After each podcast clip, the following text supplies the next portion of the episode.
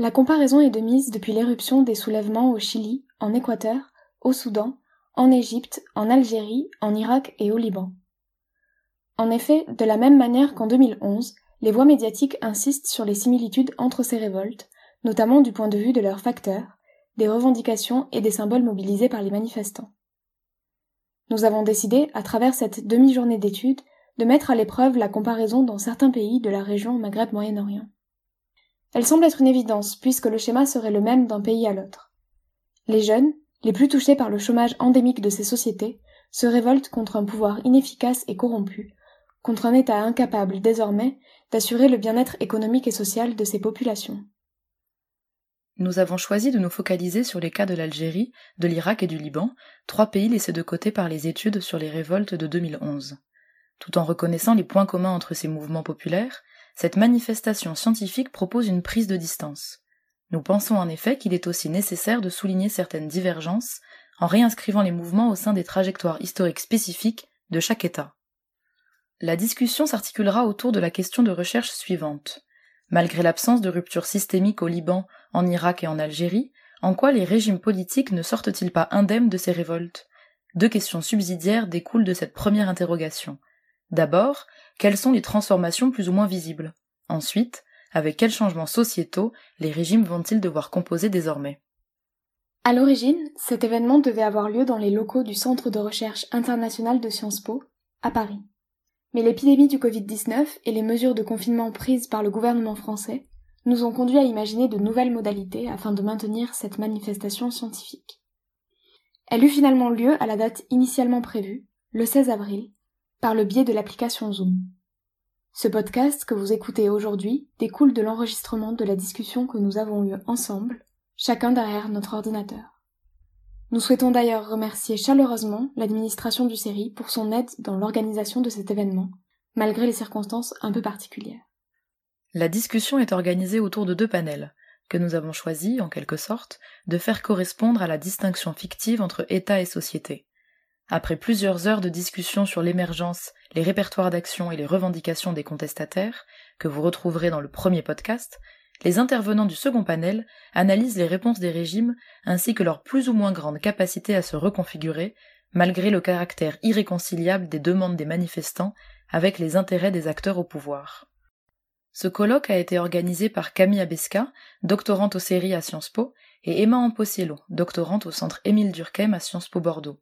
Nous avons bénéficié de l'appui scientifique de Eberhard Kinle, directeur de recherche à Sciences Po. Bonne écoute!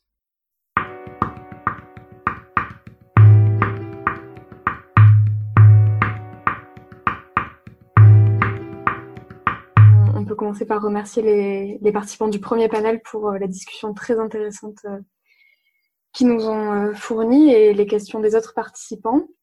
Merci également d'être resté pour, pour ce second panel, même si c'est un peu long et que c'est toujours, c'est toujours par Internet, mais, mais ça nous fait très plaisir de, de vous voir rester avec nous. donc pour présenter rapidement les, intervenants de, de, ce second panel, on va commencer avec euh, Raphaël Gourada, qui est docteur en sciences politiques, euh, chercheur associé au CETOBAC de l'UHSS, euh, qui présentera Gouverner par les discours, stratégie d'évitement et de conservation d'une élite libanaise en crise de légitimité. Suivi ensuite par Louis Martinez, qui est directeur de recherche aux séries à Sciences Po Paris sur l'Algérie, donc euh, le Irak et euh, les appels à la reconfiguration de l'État. Euh, et enfin, Loulou Rachid, qui est docteur en sciences politiques et co-directrice du programme sur les relations entre civils et militaires dans les États arabes au Carnegie Middle East Center, sur Changement impossible, statu quo improbable, de quoi l'Irak est-il le laboratoire politique et enfin, euh, il y aura donc une reprise des discussions par euh, Manon Nourtanous, euh, suivie d'une discussion générale. Donc, pour euh, présenter rapidement Manon Nourtanous, qui est, euh, qui est docteur en relations internationales, maîtresse de conférences à l'université Reims-Champagne-Ardenne et chercheuse associée au Centre du CIDID et à la chaire d'histoire contemporaine du monde arabe au Collège de France. Voilà, donc sans plus attendre, je laisse la parole à Raphaël Gourada. Eh écoutez, merci beaucoup pour cette introduction. Alors, je me joins euh, évidemment à, tous mes euh, collègues hein, pour euh, vous, vous remercier chaleureusement et, vous féliciter pour l'organisation de cette, de cette conférence et surtout pour votre, votre souplesse, parce que c'est très important à mon sens de, d'assurer la, la continuité du dialogue académique en ces temps de, de confinement. Donc vraiment merci beaucoup et merci aussi aux intervenants du, du panel 1 et pour la pour la riche discussion tellement riche que euh, qu'il y a certains points que j'avais prévu de développer dans mon euh, intervention qui ont déjà été abordés. Et du coup, ça me permettra d'être euh, plus rapide et de laisser plus de place à la à la discussion. Alors, donc du coup, quand, on m'a sollicité pour cette pour cette intervention, on n'était pas encore dans la situation que nous connaissons aujourd'hui, hein, pas encore de, de, crise sanitaire ni en France ni même au, au Liban, et la la Saoura était encore en cours au Liban, bien qu'elle ait, euh, qu'elle, ait perdu un petit peu de, d'intensité et euh, soit notamment moins couverte euh, par les médias et notamment surtout les, médias occidentaux. Donc la, crise du Covid a depuis mis un, coup d'arrêt, comme on l'évoquait tout à l'heure, à l'expression du moins physique de cette, cette révolution et au, fameux hashtag Enzel Fesharera, donc descend dans la rue, a succédé le hashtag Khalik Belbait, donc reste à la maison. Et ça a été l'occasion pour les, gouvernants euh, les élites au pouvoir de s'approprier un discours d'urgence euh, qui a permis, euh, en fait, dans ses effets, de contenir l'intifada par le biais de restrictions de déplacement, hein, sur le modèle de, ce qu'on connaît aussi en France, puisque au Liban, la situation sanitaire d'urgence a été décrétée le 16 mai. Donc, je crois que c'est la veille de, de, de, de, la France. Euh, comme euh, l'indique l'intitulé de mon intervention, je vais me concentrer donc sur les, euh, les, les, élites au pouvoir, les gouvernants, ces élites contre qui la Faoura est dirigée et qui incarnent un, un système que les manifestants euh, attaquent et dont ils contestent euh, la légitimité. Donc, pour, je pourrais peut-être revenir dans la, dans la discussion sur les, sur les acteurs sur lesquels je me penche. C'est principalement les, les Ouarma, donc dans leur acception euh, classique, mais également dans leurs avatars euh, plus récents, dans la lignée des travaux qui ont, été notamment dirigés par euh, Arnaud Lottinger, puis également plus récemment par les, chercheurs de l'Institut français du, Proche-Orient. Donc ces oramas qui se caractérisent par la, maîtrise d'un système clientélaire, par une clientèle dont ils, satisfont les, besoins le, cas échéant, et qui opèrent également des allers-retours dans les structures, au sein des structures étatiques. Donc, euh, pour reprendre des, euh, des catégories un peu euh, très, enfin, très théoriques et, et idéales typiques, comme, comme les, les définit Gunther Endruweit, c'est à la fois des élites de position, donc qui se définissent par la, la, leur présence au sein de postes institutionnalisés, également des élites de, de fonction, c'est-à-dire qu'on prise sur les réseaux sociaux, euh, et euh, ce que euh, dans mon tout au long de mon travail de, de thèse à l'EHESS, j'ai essayé de, de, définir comme étant des élites de la conservation, c'est-à-dire de la conservation de ce système politique. Alors, je vais dans un premier temps me, me pencher, en fait, faire une petite perspective très très générale hein, euh, sur les, les, dynamiques selon lesquelles se construisent les discours d'élite. Alors, pourquoi les discours d'élite? Bah, Tout d'abord parce que, alors, je vais pas revenir sur le sur le système confessionnel euh, euh, libanais, sur sa structuration, sa naissance et puis euh, la manière dont il articule ou, dont il conditionne plutôt la praxis politique au Liban. Toujours est-il que c'est un système qui consacre le conservatisme des positions. Les positions sont figées à la fois entre acteurs communautaires, mais également entre acteurs partisans. La concurrence, elle s'exerce au sein des, des, des, communautés, entre structures partisanes à l'échelle des, enfin pour ce qui est des, des élites, euh, pour l'acquisition des biens, des biens symboliques qui permettent une position de pouvoir au sein du groupe euh, communautaire. Donc, les, comme les positions sont euh, figées, en fait, cette, euh, cet immobilisme consacre, comme l'évoquait déjà Madame, Madame Picard en, introduction, en citant notamment les, les, travaux de Christian Lebart, euh, la, consacrant la prise de parole, le, le discours comme acte politique central. C'est vraiment l'acte politique, un des actes politiques centraux au Liban. D'où cet intérêt pour les discours discours qui euh, s'articulent selon euh, des euh, dynamiques qui sont assez communes en fait à l'ensemble des acteurs. C'est aussi ce que j'ai essayé de prouver dans mon travail de, recherche. Et ces dynamiques trouvent leur fondement dans deux temps politiques majeurs, sont les héritiers, les héritières pardon, de deux temps politiques majeurs. Le premier, c'est la période évidemment post post guerre civile, la période post TAF. Donc ça conditionne en fait un, un, un, rapport à la mémoire de guerre, à un traumatisme collectif qui va permettre dans les discours d'élite de légitimer le statu quo. C'est-à-dire il faut que rien ne bouge pour éviter les déséquilibres et le retour à un état d'anomie sociétale et de guerre civile. Donc ça, ça a été pas mal pas mal étudié notamment. il y a une référence constante en fait à, à l'hypermnésie de la guerre comme moment fondateur, légitimant l'immobilisme au travers de discours anxiogènes et de références tacites permanentes au, à, ces, à, ces, traumatismes. Hein. C'est l'omniprésence des, des, fameux événements libanais, le, la potentialité de, l'occurrence de, ces événements.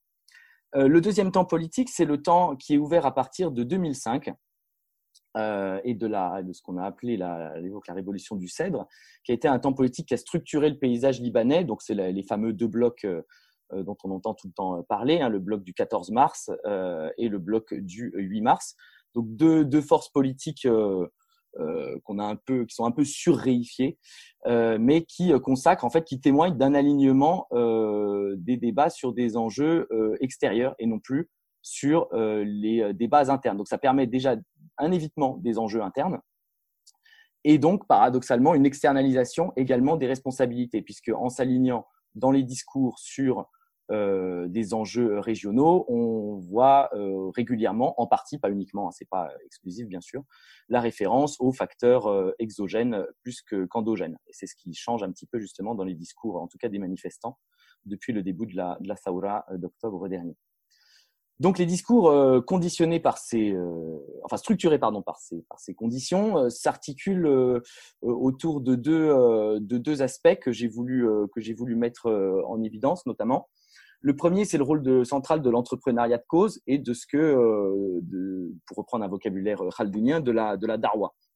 Au sens vraiment de, l'appel autour duquel de, de, la cause mobilisatrice autour de, laquelle la, la donc le groupe se rassemblent, euh, enfin qui mobilisent en tout cas la Sabia et qui légitiment le pouvoir et les revendications euh, du groupe. Donc euh, chaque, alors il y a, on observe des darwa au niveau au niveau des sociétés partisanes. Hein, chaque chaque mouvement a sa a sa cause. Hein, pour citer que les plus célèbres, on a le, le Al-Muqawama, la résistance pour le pour le pour le Hezbollah. On avait notamment dans les années 60 pour le pour le chiisme, quand le, le chiisme politique libanais a pris tout son, tout son essor, la cause sociale qui était au centre. Voilà, donc tout ça, ce sont des, des exemples de Darwa euh, qu'on observe au sein des structures partisanes, à l'échelle communautaire également, mais aussi euh, qu'on peut, dans une certaine mesure, voir euh, à l'échelle de, de, du champ des, des, de ces élites de la, de la, de la conservation.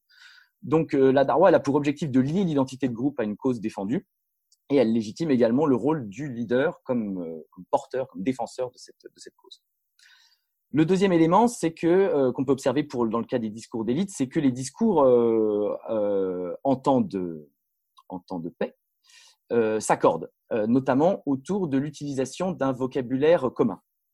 Alors, ça ne veut pas dire que les discours s'accordent, que, que les, les, les élites politiques sont, sont d'accord les unes avec les autres, euh, loin de là, mais euh, en tout cas que les, euh, les outils utilisés sont sensiblement les mêmes. ça tourne toujours, il y a beaucoup de discours qui tournent autour de, des grands thèmes communs comme l'équilibre intercommunautaire, le consensus comme mode de gouvernement, le rejet de, de la radicalité, etc. etc. Donc, ce discours et ce vocabulaire des, des, des dominants, en un sens, permet également de dresser la frontière entre ces élites et les outsiders, qui sont qui sont, euh, euh, qui sont hors de ce champ. Donc ça joue euh, le rôle de critère à la fois pour les élites, parce qu'en fait, en prononçant, en, utilisant en fait cette rhétorique des dominants, je, me présente comme étant une élite et je et je, peux être le cas échéant reconnu par mes pairs. Mais si je suis un, outsider, pardon, je peux choisir de d'utiliser un discours moins moins mainstream et, et, donc de me détacher en fait de cette de cette rhétorique des élites, euh, des élites de la conservation. Et c'est à travers euh, l'utilisation de ces discours qu'on peut, que j'ai, que j'ai tenté en tout cas de, de, délimiter les contours d'un champ des élites de la, de la concertation. Donc ces discours, ils ont euh, plusieurs objectifs. Un objectif, je dirais, au, niveau local, c'est la mobilisation de la base partisane. Le deuxième, le, deuxième objectif qui est très important, en fait, c'est de s'adresser à ses pairs et aux concurrents. Donc le discours, il est surtout à destination des, des, homologues, soit pour les dénoncer, collaborer, tendre la main, etc. Donc en fait, il participe d'une gestion commune du politique à travers ces discours.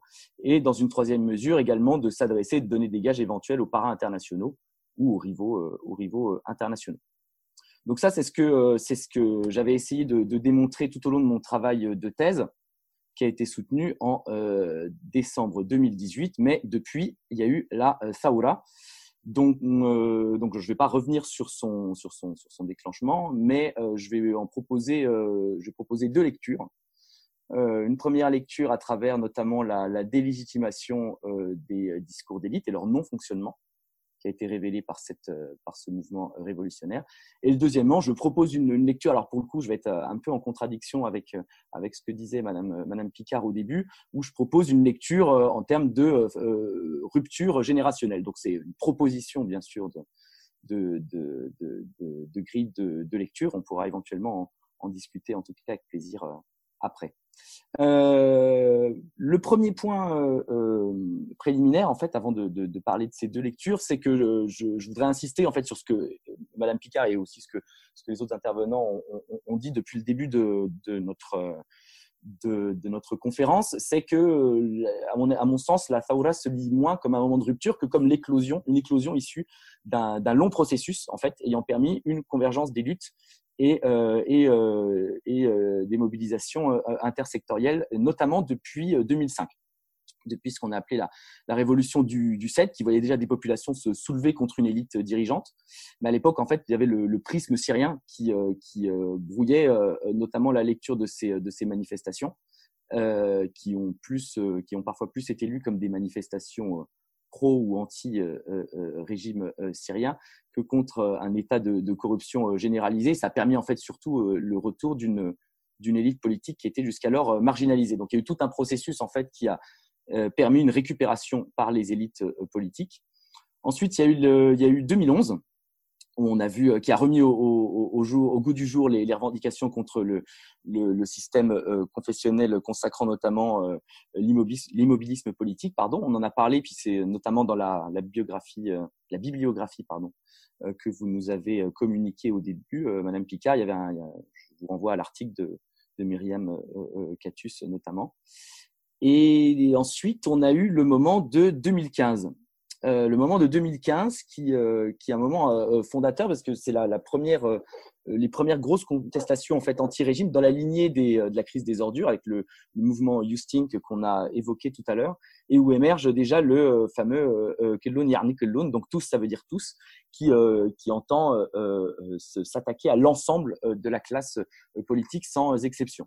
Donc depuis, on a eu des initiatives politiques euh, euh, citoyennes, notamment euh, lors des élections, les élections municipales de 2016, avec la liste Beyrouth Madinati qui, qui s'est présentée, les, les, législatives de 2018 également. Et en fait, tout ça, tous ces processus, tous ces jalons ont permis l'accumulation, enfin, qui, qui, résulte en fait, qui résultait pardon d'une accumulation de, de, de, frustration. Ça a permis une agrégation des revendications permettant, à mon sens en tout cas, la, la convergence de 2019. Surtout, euh, euh, cet événement euh, d'octobre 2019, il est le révélateur du non-fonctionnement du discours d'élite, révélant à son tour la crise de légitimité des gouvernants. Donc, du coup, je vous parlais tout à l'heure de la, de qui est en situation de pouvoir, si on reprend la logique khaldunienne, qui a été notamment développée plus récemment par, par Hamid Bozarslan et Gabriel Martinez-Gros. la Darwa, elle est déradicalisée, elle est domestiquée et en fait, elle ne fonctionne plus, elle ne mobilise plus, à la fois à l'échelle nationale, mais également à l'échelle infracommunautaire. Enfin, en tout cas, elle mobilise moins, plutôt pour être, pour nuancer un peu mon, mon, propos. Et elle, fait moins sens dans son travail de légitimation euh, de la détention des capitaux symboliques par les euh, élites. Donc ça, c'est éventuellement un premier, une première grille de lecture qu'on peut, qu'on peut tenter de, d'appliquer, en tout cas dans le, dans le cadre de l'étude des, discours d'élite. Le, deuxième point, c'est donc cette fameuse fracture euh, générationnelle en fait entre une population euh, jeune qui arrive à l'âge adulte et qui n'est pas une population qui a, qui a connu euh, la guerre civile et qui est peut-être moins sensible euh, au, discours d'élite légitimement le statu quo par une référence constante à un passé de guerre. Euh, que c'est donc que ces jeunes générations, comme je disais, n'ont pas connu. Donc c'est, euh, on peut avancer éventuellement l'hypothèse, on pourra évidemment en, discuter, d'une fracture générationnelle un petit peu sur le modèle euh, français de, de, 1968. Pour finir, parce que je vois que je suis un peu long, je vais évoquer assez assez brièvement en fait les trois, enfin les, stratégies des élites face au déclenchement de cette de cette taura. Donc je les ai un peu classées en, trois stratégies d'évitement. la première stratégie, c'est la stratégie d'autocooptation ou du passager clandestin. Donc ça, c'est une stratégie un peu classique des élites libanaises qui surfent sur les, vagues de protestation et les revendications pour se joindre au mouvement. ça a été notamment l'apanage des, des, forces libanaises qui en fait sont sorties assez tôt du gouvernement puisque dès le 20 octobre, en fait, le Samir Jarj a, a appelé ses, ses, ministres à se retirer du, du gouvernement Hariri. Ça a été également le cas dans une certaine mesure de, Saad Hariri, qui a défendu dans ses discours les revendications de la population, en rejetant en fait un peu la faute sur l'opposition et en, démissionnant dans un mouvement un peu sacrificiel. Et également, c'est également le, le, la stratégie, l'éternelle stratégie de Walid Jumla via ses positionnements Twitter.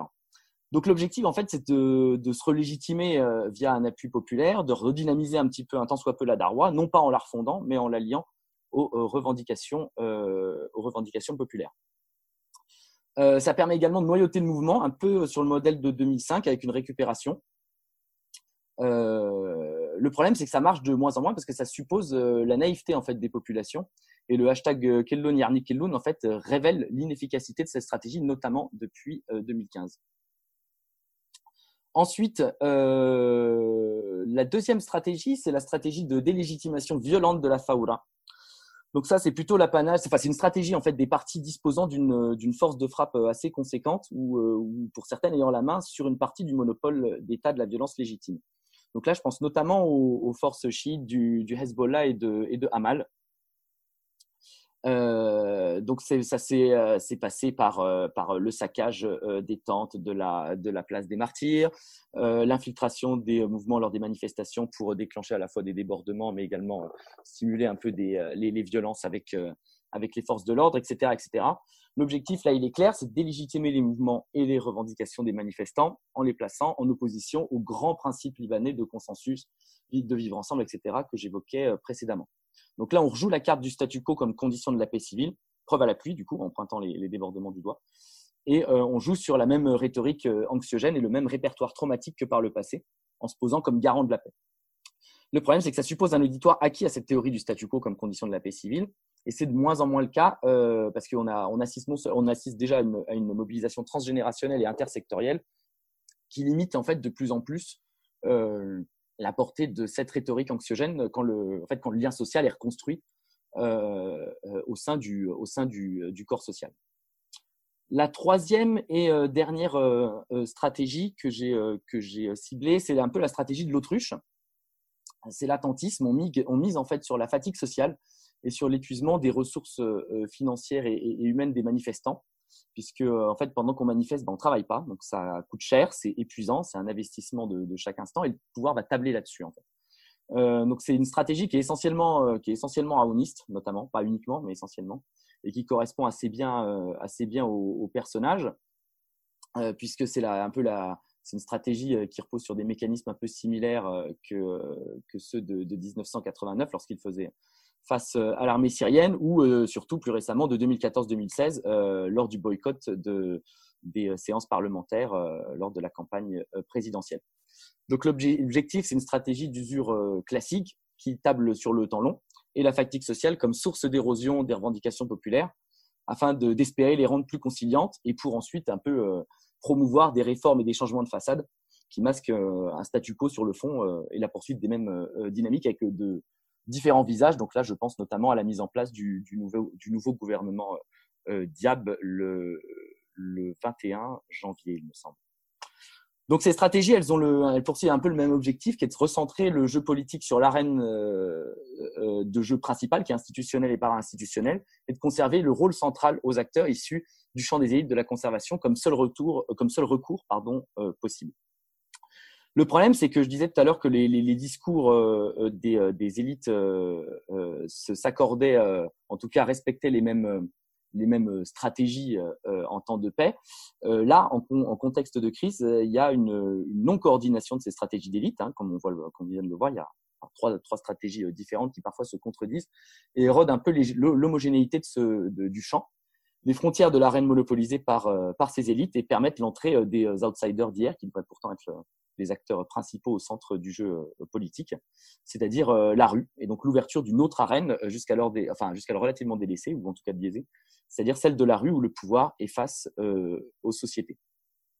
Alors je vais, je vais conclure rapidement euh, sur, euh, en fait, sur la, la, période euh, actuelle, donc une conclusion un peu en, en, demi-teinte, puisque je disais que la crise du Covid-19 a mis un coup d'arrêt à, l'expression tout du moins physique de la Saoura et a permis un retour un petit peu, dans une certaine mesure, des structures partisanes et, et clientélaires à court terme, puisque ça a permis, en fait, le, confinement a permis de contenir l'intifada, euh, premièrement, et deuxièmement, elle a permis euh, aux structures partisanes de prouver leur utilité sociale en contexte de crise, parce qu'elles sont, comme, on euh, Juliane en fait l'évoquait très justement tout à l'heure, elles sont, elles sont très actives auprès des populations locales et, et mobilisent un, nombre assez important d'infrastructures et de moyens pour, pour lutter contre, contre la crise sanitaire. Hein, je pense au Hezbollah, mais également aux, forces libanaises.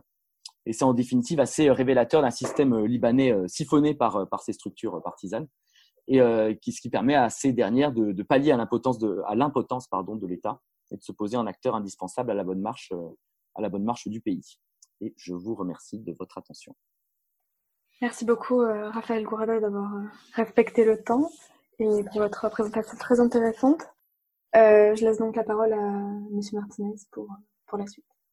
Bonjour, et euh, voilà, je tiens à m'excuser à nouveau hein, pour ne pas avoir pu euh, assister euh, au panel 1, et en particulier, j'aurais bien aimé écouter Siham sur, l'Algérie, donc j'espère qu'on aura d'autres occasions pour, pour échanger là-dessus. Donc voilà, moi je vais essayer de mettre, disons, une quinzaine de minutes hein, dans le temps qui est demandé, un petit peu mettre en perspective les, les, réponses, disons, publiques hein, des autorités algériennes face à finalement ce qu'on pourrait appeler une, un défi euh, disons, euh, inattendu et, extrêmement, euh, disons, novateur pour la société algérienne. Le premier constat que l'on peut faire, c'est que le Hirak, disons, a, fait imploser un système qui avait, disons, plutôt bien fonctionné pendant une vingtaine d'années autour du président Abdelaziz Bouteflika et qui regroupait grosso modo ces acteurs-là, à savoir l'armée, la police, l'UGTA, l'Union générale des travailleurs algériens, une coalition de partis politiques avec son, en son centre les deux grands partis FLN et RND, et surtout, disons, euh, le principal acteur économique de l'Algérie, la Sonatrach, dont euh, la mise, disons, sous contrôle pendant ces 20 années avait été extrêmement En parallèle, disons, on avait euh, une, euh, d'être l'expression euh, de tel ou tel courant de la société algérienne sans que vraiment on considère que ces courants représentaient réellement, étaient réellement représentés au sein de cette coalition. Donc le Hirak, finalement, a mis par terre quasiment l'ensemble de ces acteurs, à l'exception de deux, à savoir l'armée et la police, qui vont sortir, disons, quasi indemnes, disons-le, de, cette d'une année de contestation. et l'armée va très clairement disons, euh, faire entendre que si la coalition autour du président ne fonctionne plus, qu'elle soutenait, hein, disons très clairement, y compris dans son euh, cinquième mandat, eh bien, elle prend, entre guillemets, disons, le leadership finalement d'une coalition à rebâtir et de façon, disons, plutôt, on va dire, voilà, sans tenir compte réellement des revendications du Hirak, impose, disons, au moins trois directions. La première, c'est celle de son agenda politique, c'est-à-dire finalement, si le président n'est plus acceptable, eh bien, euh, c'est pas pour autant qu'on va accepter euh, la mise en concurrence euh, d'une élection présidentielle. Donc, finalement, on va nommer un président comme on avait euh, nommé Abdelaziz Bouteflika en 1999 et qu'on avait fait réélire à chaque fois avec des élections truquées euh, sans que ça choque personne. Donc l'armée va partir de ce postulat que si finalement euh, ça a fonctionné durant une vingtaine d'années, il n'y a aucune raison hein, que cela ne fonctionnera pas à nouveau, disons, dans les conditions qui seront celles qu'elle va définir. Bien évidemment, la police va être chargée de façon assez, disons, intéressante, mais depuis 2012, euh, on sent dans la police une transformation conséquente en termes de professionnalisation, va être chargé non seulement de sécuriser les manifestations du Hirak, mais surtout de valoriser ce savoir-faire policier qui, euh, euh, je le redis, depuis 2012, disons, a permis à l'Algérie, dans la rencontre des ministres de l'Intérieur des pays arabes, de décerner l'Algérie le, titre de meilleure police du monde arabe, hein, après les révoltes. Il y a cette idée que, de façon assez, euh, assez intéressante, que la police, finalement, eh bien, et la presse algérienne a pris un malin plaisir à rappeler que euh, dans les manifestations algériennes, euh, personne n'était éborgné, matraqué, comme en France avec les Gilets jaunes, enfin, pour montrer qu'il y avait une différence extrêmement importante aujourd'hui entre la police algérienne et la police française, etc. Donc ça, c'est, en termes de rhétorique, au sein de la police, c'est extrêmement important parce que c'est la reconnaissance, entre guillemets, de ce statut qui a, qui a été très difficilement, disons, élaboré hein, ces, ces 20 dernières années. Euh, c'est vraiment sous Abdelaziz Bouteflika que la police a, gagné en professionnalisation. C'était un peu le modèle de la Tunisie euh, de Ben Ali, mais euh, bon, qui a atteint ses limites, mais ça a fonctionné. Donc ces deux acteurs sortent entre guillemets indemnes de, ce, de, de l'implosion de ce système, imposent leur agenda politique. Les élections ont lieu en dépit de toutes les formes de contestation, de, de la faiblesse plutôt de parti participation, de la dénonciation, euh, disons, euh, de, l'ensemble des acteurs euh, de la société algérienne, mais les, les, principaux partis politiques algériens, eh bien, à l'exception du RCD, restent dans l'expectative, c'est-à-dire qu'ils ne fusionnent pas non plus avec le Hirak, c'est-à-dire qu'ils entendent bien que le Hirak est finalement une expression originale, nouvelle, dynamique de la société civile algérienne, mais ils sont également, euh, euh, disons, euh, dans leurs propos et dans leurs entretiens qu'ils donnent tout au long de cette période, assez ambigus sur le fait a un dialogue avec les nouvelles autorités. Ils laissent entendre que dans une coalition reconstruite plus largement, ils pourraient tout à fait, disons, recontribuer à, à la construction de ce nouveau système autour de qui on le verra. Donc là, il y a, quelque chose d'intéressant, c'est que finalement, euh, l'armée, euh, disons d'une certaine manière, eh bien, réussit une épreuve assez extraordinaire, qui est qu'à l'exception de son dirigeant Gaïd Salah, qui a été critiqué euh, chaque semaine en Algérie, n'est pas l'objet d'une violente critique de la société algérienne, comme par exemple, on avait pu le voir entre 1989 et notamment, disons, 1993-94, où pendant cinq années, l'armée algérienne était par beaucoup d'acteurs civils algériens considérés comme euh, violatrices des droits humains, euh, elle pratiquait la torture, elle avait arrêté dirigeants du fils, elle les avait mis dans le Sahara, elle avait pratiqué une, une violence d'État contre des acteurs politiques et civils qui avaient euh, généré au sein de la société un discours extrêmement virulent contre l'armée. Là, eh bien, on n'a pas ce, phénomène-là. L'armée en prend la mesure. Ses éditoriaux dans LGH sont très clairs. Elle n'est pas contre le peuple, elle est avec lui, mais dans ses conditions à elle. Elle est d'accord pour la démocratie, mais dans son agenda. Elle est d'accord pour intégrer ce que le Hirak considère comme important et que les valeurs du Hirak sont aussi les siennes, la solidarité, euh, etc. Mais euh, sans jamais, disons, considérer que finalement, euh, elle est prête à considérer que le Hirak est l'expression d'un mouvement politique euh, capable de, entre guillemets, eh bien, prendre euh, l'alternance au système d'Abdelaziz Bouteflika. On reste dans l'idée que c'est l'expression d'une frustration, c'est l'expression d'une contestation sociale, c'est l'expression d'une dénonciation d'une mauvaise gouvernance, mais ce n'est pas une alternative politique. Et je crois que tout au long de l'année, on a très clairement, disons, ce type de discours qui se, qui se construit, et encore plus quand euh, une partie, et heureusement une toute petite partie du Hirak, considère que euh, le mouvement exprime euh, le peuple dans son entier et qu'il se demande une nouvelle indépendance, il est évident que vu par l'armée algérienne, ça signifie que celle-ci devient l'équivalent de l'armée française. Si c'est une nouvelle indépendance qu'il faut, c'est qu'on on laisse entendre que l'armée algérienne serait entre guillemets dans la continuité de l'armée française. Là, très clairement, on voit bien que euh, l'impasse est totale et très vite, on va ressortir de ce type de slogan pour revenir vers une nouvelle Algérie, une démocratie, une nouvelle république, mais euh, disons ne pas rester dans cette idée que l'armée aurait confisqué l'indépendance et de ce fait, d'une certaine manière, empêcher ce pays, euh, disons, de connaître son développement politique. On a une partie du Hirak qui a construit euh, disons, euh, sa rhétorique là-dessus, et ça s'est refermé littéralement euh, sur, lui, parce que ça ne laissait aucune alternative à l'armée, si ce n'est, disons, de démontrer, entre guillemets, la fausseté de ce type d'approche. Donc, on a un agenda politique, et il reste, du point de vue de l'armée, bien évidemment, et bien maintenant à offrir des réponses socio-économiques. J'ai regardé attentivement le, le, le plan d'action que le gouvernement a proposé à l'Assemblée populaire nationale, donc notamment euh, en février, il a proposé euh, l'Assemblée. En mars, il a été diffusé assez abondamment.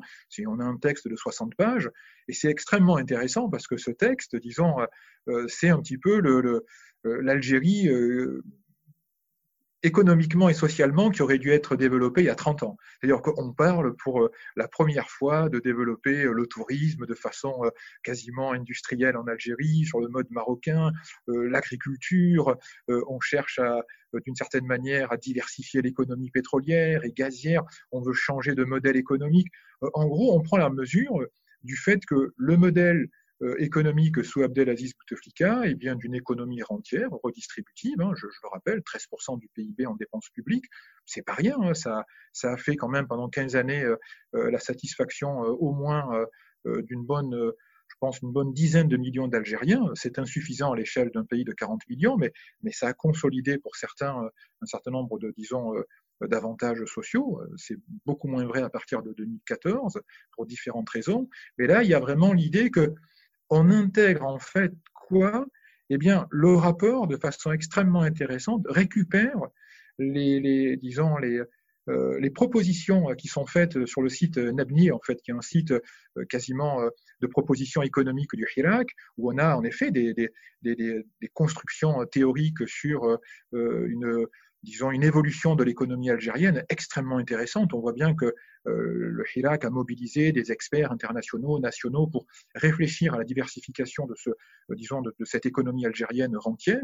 Et donc, le plan d'action récupère quasiment 60 à 70% euh, des propositions du Hirak. Hein. C'est vraiment, c'est sur le plan économique hein, qui consiste à dire, en effet, il faut, il faut presque tout changer.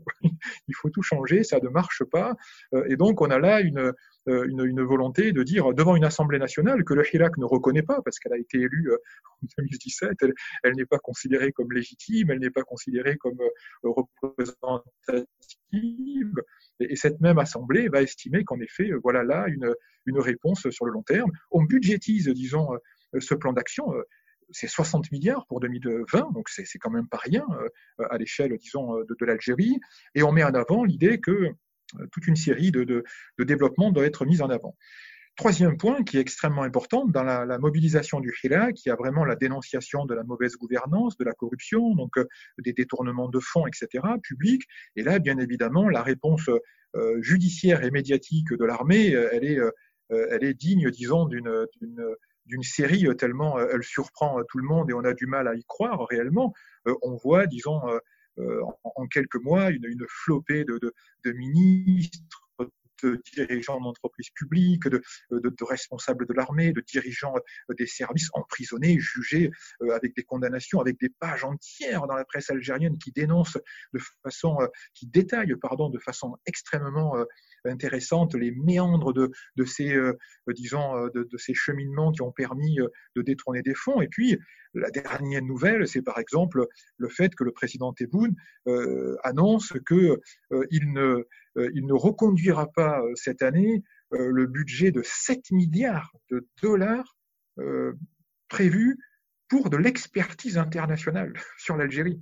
C'est-à-dire que sous Abdelaziz Bouteflika, chaque année, on avait 7 euh, milliards de dollars qui étaient distribués à des cabinets de conseil internationaux, dans lesquels siégeaient beaucoup d'Algériens aussi, et donc, euh, et qui étaient censés produire une, une réflexion stratégique pétrolière, gazière, sécuritaire, etc. 7 milliards, c'est une somme colossale à l'échelle de l'Algérie, c'est quasiment 12% euh, de, de, son budget, disons, cette année. Donc là, il y a, vraiment aussi on acte le fait que, y compris les détournements de fonds institutionnalisés au profit notamment euh, de ces élites de position euh, euh, que Raphaël situait tout à l'heure, eh bien, il y a, l'idée que c'est fini. C'est-à-dire que ces Algériens qui sont au Canada, aux États-Unis, à Londres, à Genève, et qui font du lobbying pour l'armée, pour la Sonatrach, pour les, les gaziers, etc., et qui en contrepartie récupèrent une partie de ces 7 milliards, ne les auront plus. Donc, du point de vue politique, on a donc cette mise en scène. Alors, je, lis bien hein, qu'une partie du Hirak dénonce cela comme une, disons, voilà, une, farce judiciaire. Une, on n'y croit pas parce que ça, semble tellement, euh, disons, euh, euh, conséquent par rapport à la réalité de, la, vie politique algérienne. Euh, moi, j'ai pas le recul pour, pour mesurer, entre guillemets, la pertinence et la véracité de ce qui est aujourd'hui mis en avant, mais en termes de, construction, disons, et de discours et surtout d'action politique, il est évident qu'on prend la mesure des propositions, des revendications et des dénonciations que le Hirak, disons, apportait à ce niveau-là. Alors, février-mars, janvier-février-mars, ce qui est intéressant, c'est que les autorités sont donc dotées, entre guillemets, euh, d'une offre politique avec un agenda, à venir. Normalement, euh, il aurait dû avoir une réforme, euh, disons, de la Constitution. On n'en parle plus. On ne sait pas ce qui est devenu le comité d'experts chargé de la réforme de la Constitution. On aurait dû avoir des élections législatives. On ne sait pas si elles pourront avoir lieu, disons, réellement. On aurait dû proposer un référendum sur la nouvelle Constitution et puis des élections municipales, etc. Donc tout cela, c'était euh, disons, dans la dans l'offre politique de, de, janvier. Euh, en février, on avait une grande réforme économique en perspective, et puis on avait également, euh, disons, un changement, et c'est pas, pas rien pour l'Algérie, de diplomatie. Dans le, le, document qui est présenté notamment par les affaires étrangères, il y a là une révolution aussi en termes de, de, de politique étrangère. Pour la première fois, l'Algérie, avec 20 ans de retard sur le Maroc, par exemple, considère que son champ quasiment naturel de développement pour sa politique étrangère, c'est l'Afrique. C'est-à-dire que jusque-là, l'Algérie avait une politique très, euh, disons, euh, on va dire baroque, entre un peu de Russes, un peu de Chinois, un peu d'Européens, un peu d'Américains, pour, euh, pour essayer de, de, faire partir, disons, d'un ensemble de, de, de, grandes puissances. Et puis là, on a une, une volonté de réorganiser très clairement la politique algérienne vers le continent africain, ce qui, disons, est assez, assez intéressant et en même temps euh, voilà, arrive avec quasiment une bonne dizaine d'années de retard par rapport à la, situation que l'Afrique subsaharienne aujourd'hui euh, peut connaître. Alors, ce qui, peut paraître intéressant, c'est que le Covid-19 en Algérie, eh bien, euh, est, est, venu vraiment stopper en trois mois, disons en deux mois plutôt, une dynamique qui semblait, disons, à la fois porter le Hirak vers, un, disons, une consolidation sans doute, et là peut-être Siham reviendra dans les questions. Si elle était, moi, il me semble que sans le Covid, on aurait eu, en dépit de, ce, cet agenda politique, économique et, et, diplomatique, une, consolidation du Hirak euh, dans la société algérienne. Eh bien, non seulement le Covid est venu interrompre, est venu confiner le Hirak, disons-le, même si celui-ci, euh, euh, très clairement, on voit bien qu'il occupe l'espace public et sociétal à travers des activités notamment de, de nettoyage, de, contribution à la, à la lutte contre l'épidémie, mais en même temps, il est venu, et c'est ça qui est intéressant, il est venu déconfiner le président. Grâce, grâce au Covid-19, le président algérien, quasiment pour la première fois, peut sortir de la, du palais présidentiel, comme il l'a fait encore cette semaine, euh, aller, euh, disons, au contact des uns et des autres, sans risque, parce qu'il n'y a plus du tout cette possibilité de, de, de manifestations, de, de, d'encerclement, disons, des autorités comme on l'avait euh, euh, dans le passé. Donc, on assiste en fait à un confinement d'une partie de la société civile algérienne, mais on assiste en parallèle au déconfinement des autorités.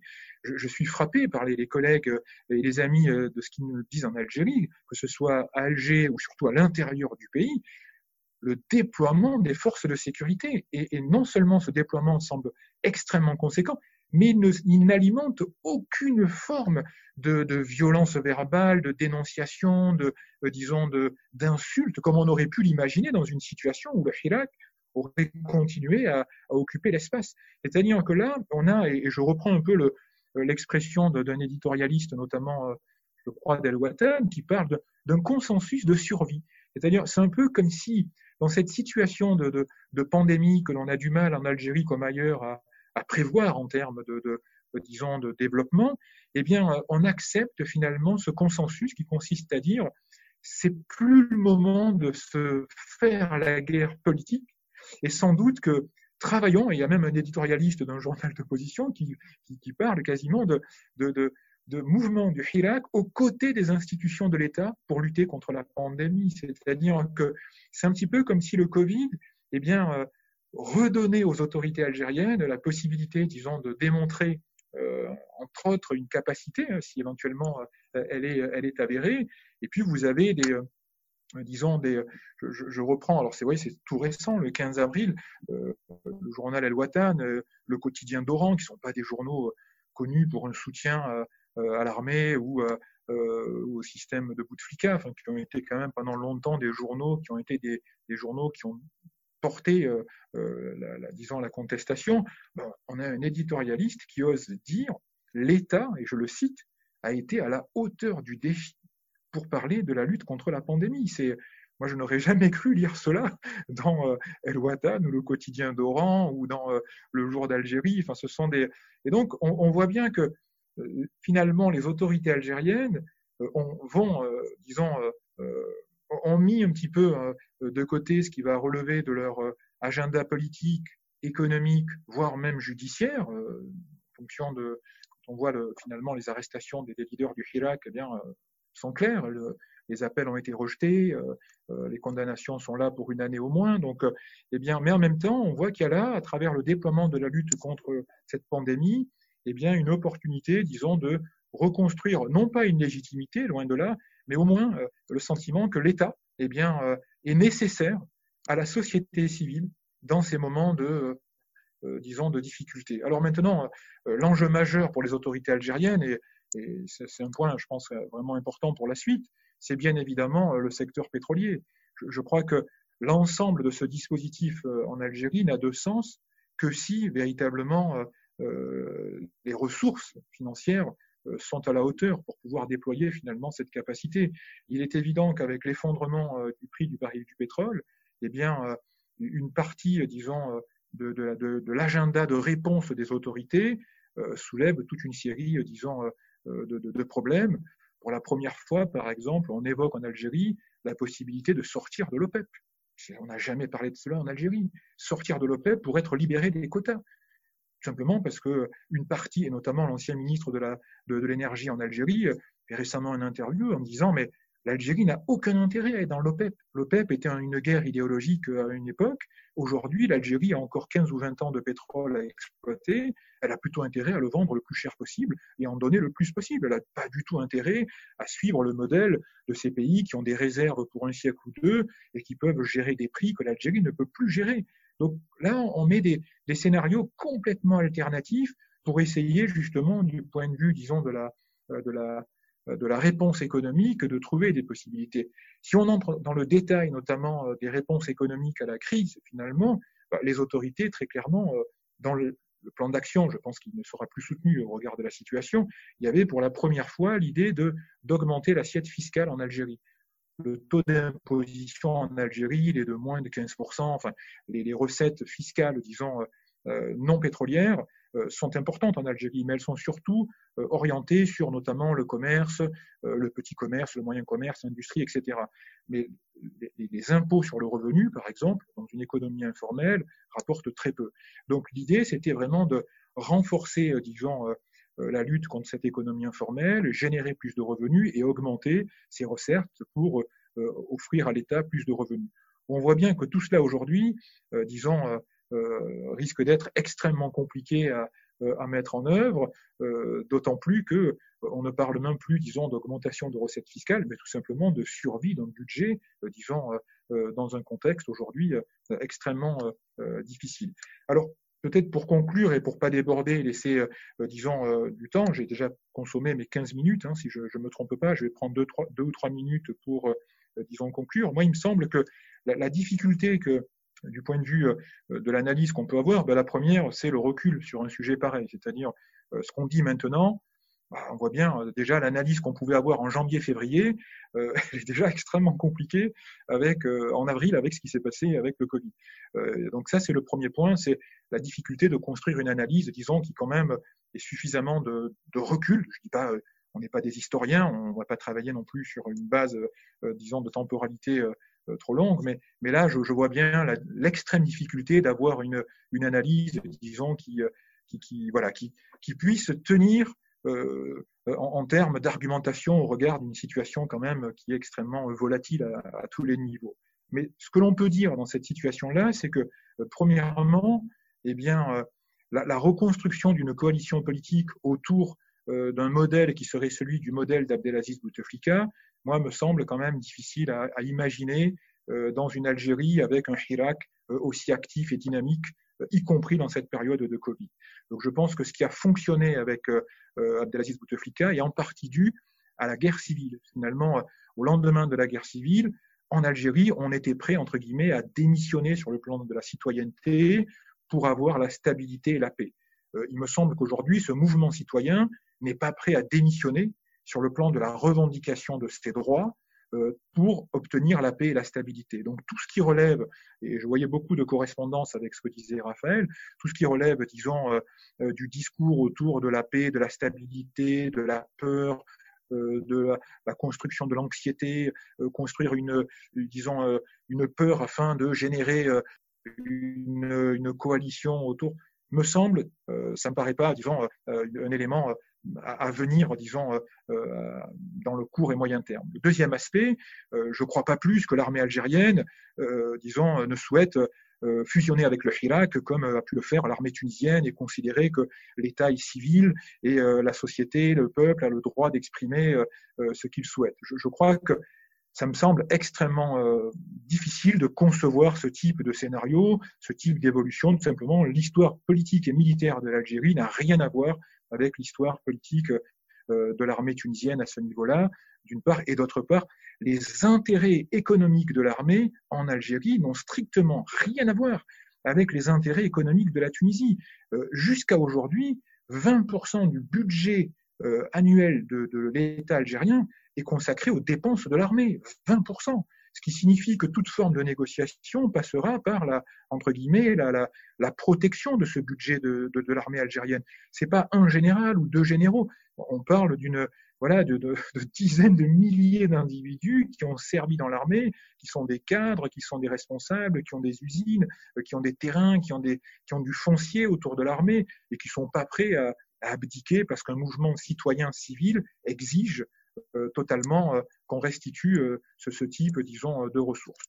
Donc il me semble que en, termes d'évolution, encore une fois on, peut en imaginer une, il me semble que sans doute, au regard de cette situation algérienne, eh bien, on risque d'avoir davantage une, sorte de, je dirais, de, cohabitation, disons, entre ce, régime finalement peu légitime au regard de sa société mais en même temps, euh, je dirais le maintien, le soutien même, parce que indirectement, le Hirak fait beaucoup de bien à l'armée, à la police algérienne, le Hirak ne s'en rend pas, pas compte sans doute, mais le maintien de ce mouvement qui permet aux autorités algériennes de dire nous ne sommes pas l'Irak, nous ne sommes pas la Libye, nous ne sommes pas la Syrie. Chez nous, eh bien, des mouvements citoyens de masse peuvent, sous notre protection et avec notre accord, manifester deux fois par semaine pour dénoncer la corruption, pour dénoncer euh, euh, l'absence de démocratie, pour dénoncer l'absence de liberté. Et, c'est évident que ce discours-là désarme la communauté internationale si d'aventure elle était euh, encore, disons, portée par le soutien des mouvements civils, en, disant mais si l'Algérie était une dictature et un régime autoritaire, il n'y aurait pas l'expression de ce mouvement citoyen hebdomadaire. Et, donc on voit bien que c'est extrêmement compliqué pour un certain nombre de pays, euh, disons, de, de tenir sur les autorités algériennes un discours qui serait finalement euh, un discours de stigmatisation, alors même que euh, tout le travail de l'armée et de la police est de dire mais nous garantissons à ce mouvement-là chaque semaine le fait qu'il n'y ait pas une seule victime, une seule bavure, alors qu'il manifeste depuis, ou il manifestait, euh, disons, pendant plus d'une année. Donc moi, il me semble que le Hirak contribue d'une certaine manière, eh bien, indirectement à faire pression sur ces, finalement ces représentants de, l'autorité algérienne pour réellement mettre en œuvre finalement cette transformation de l'État qui est attendue et qui est, disons-le, portée euh, par Aujourd'hui, ça fait plus de 40 années qu'on a ce type de dénonciation, du mouvement du printemps berbère, en passant par le Front islamique du salut, par le parti RCD, et puis ensuite le mouvement, euh, disons, euh, euh en 2001, et aujourd'hui le Hirak. Très clairement, on a depuis une quarantaine d'années une dénonciation de l'absence hein, d'un État au service finalement euh, de l'intérêt général, au service de la population, au service finalement euh, euh, des, acteurs qui composent cette société algérienne. Et il me semble que là, on a des éléments qui lui laissent à penser eh bien, que cette cohabitation peut donner finalement un résultat très inattendu entre un régime illégitime pour une grande partie de la société algérienne, mais qui sera contraint d'agir avec efficacité pour démontrer finalement que s'il n'accepte pas la démocratie, il n'en demeure pas moins pour autant eh bien, euh, euh, capable de mettre en œuvre un certain nombre d'actions publiques, dont celle de la lutte contre la pandémie, par exemple, du Covid aujourd'hui euh, en Algérie. Voilà, je vous remercie et puis j'ai essayé d'être le plus synthétique, mais bien sûr, on pourra revenir dans la discussion sur différents points que je n'ai pas évoqués. Merci. Merci beaucoup pour, pour votre intervention très complète. Euh, bah, sans plus attendre, euh, le loi Al-Rachid, je, vous laisse la parole. Bonjour à tout le monde. Euh, D'abord, un grand merci euh, aux organisatrices euh, de nous réunir en dépit de tout et en dépit de, de, ce, de ce confinement. Euh, le titre de ma présentation, c'est Changement impossible, statu quo improbable. De quoi l'Irak est-il le laboratoire politique? Mais je dirais euh, quel type de de, de, paradigme, de changement ou de transformation politique l'Irak peut-il nous aider à, à élaborer? Euh, J'avoue que depuis, je, je, me penche sur sur la société irakienne, sur son champ politique, ses multiples conflictualités depuis une vingtaine d'années. J'en ai contracté une, une véritable maladie, euh, qui est celle de, de l'empirisme en fait. Euh, et aujourd'hui, encore moins, je, je, je, ne me risquerai pas en présence d'Elisabeth. Euh, qui a magistralement posé le, le, le cadre théorique. Je ne, je, me, je ne me risquerai pas sur ce terrain-là. Je me contenterai simplement de peut-être de le rendre un peu, de l'incarner en fait, de le, de le traduire en, en chair et en sang. Euh, ma présentation s'articule autour de, de, quatre points. Le premier, c'est justement pour, pour fuir un peu lâchement le, le, le débat théorique, je, je, prêche pour une discipline du contexte et j'exposerai un peu sa, sa, boîte à outils. Deuxièmement, je parlerai, puisqu'il s'agit de partir du contexte, je parlerai du, du contexte irakien. Ensuite, le, le, régime, le régime qui, qui prévaut en Irak depuis, euh, depuis la chute de, de Saddam Hussein et donc depuis 2003. Ensuite, il faut euh, inscrire un peu ce qui se passe depuis octobre 2019 dans une récurrence, dans un continuum euh, révolutionnaire, ou du moins dans, dans, dans, dans, une récurrence de mobilisation. Et enfin, le, le souffle révolutionnaire, ce que j'appelle un peu le, le, souffle révolutionnaire depuis euh, octobre 2019. Donc, la, la, discipline du contexte et, et, sa boîte à outils, qui est mon premier point je crois qu'il est, qu'il est nécessaire, en fait, encore plus dans le cas de l'Irak, d'être euh, prudent euh, dans la manipulation des, des, théories explicatives du changement politique dans, dans, le monde arabe. Il faut, à mon sens, euh, mettre totalement de côté euh, science politique un peu américaine, son penchant pour la modélisation sinon la mathématisation du, champ social, et revenir à cette justement discipline du contexte pour euh, aller au-delà de, de l'économisme, du culturalisme, des théories euh, mécanistes du développement. La discipline du contexte, pour moi, il s'agit de revenir à l'histoire sociale. Euh, et le, pour moi, il y a un critère décisif, euh, c'est la notion de, qualité de la vie quotidienne. Alors évidemment, je, je n'ai pas inventé ça, je l'emprunte à, à Edward Thompson dans sa formation de la classe ouvrière. Euh, de la classe ouvrière anglaise. C'est cette notion qui me, qui me permet un peu de comprendre les mobilisations euh, en Irak depuis, depuis 2003. Et dans, dans cette notion-là, il faut revenir aussi à, à l'idée de, que les acteurs ont une disposition à l'action particulière, des capacités d'agir dans une situation donnée. C'est la notion un peu de agency des acteurs. Et ça nous pousse euh, à interroger la, la, diversité des pratiques, des, des, univers sociaux, des modes de résistance politique, de sociabilité et je dirais aussi de, surtout de, solidarité que, les dominés opposent aux, dominants. Ces pratiques et ces univers ne sont absolument pas figés. Ils se transforment sous l'effet, on l'a dit, Elisabeth l'a rappelé, de, des interactions, de l'action spontanée et de l'expérience aussi. Et il ne faut pas oublier que qu'aucune idéologie, euh, fut-elle islamiste, et dans le cas de l'Irak, c'est l'islamisme chiite, aucune idéologie n'est intégralement absorbée par, par ses adeptes et qu'elle se transforme toujours dans, dans la pratique. Il faut aussi, euh, dans, dans cette discipline du contexte, ne pas sombrer dans, dans le cynisme de, de la force brute. La force est certes euh, payante, toujours payante dans cette région et en Irak en particulier, mais euh, il ne faut pas tomber dans, le paradigme des causes perdues on ne doit pas juger de la légitimité des actions à la lumière de, la révolution ultérieure ou du résultat souhaité. Ce n'est pas parce que ça ne produit pas encore de changement politique ou de transformation que euh, la cause est perdue ou que la dynamique euh, va s'arrêter.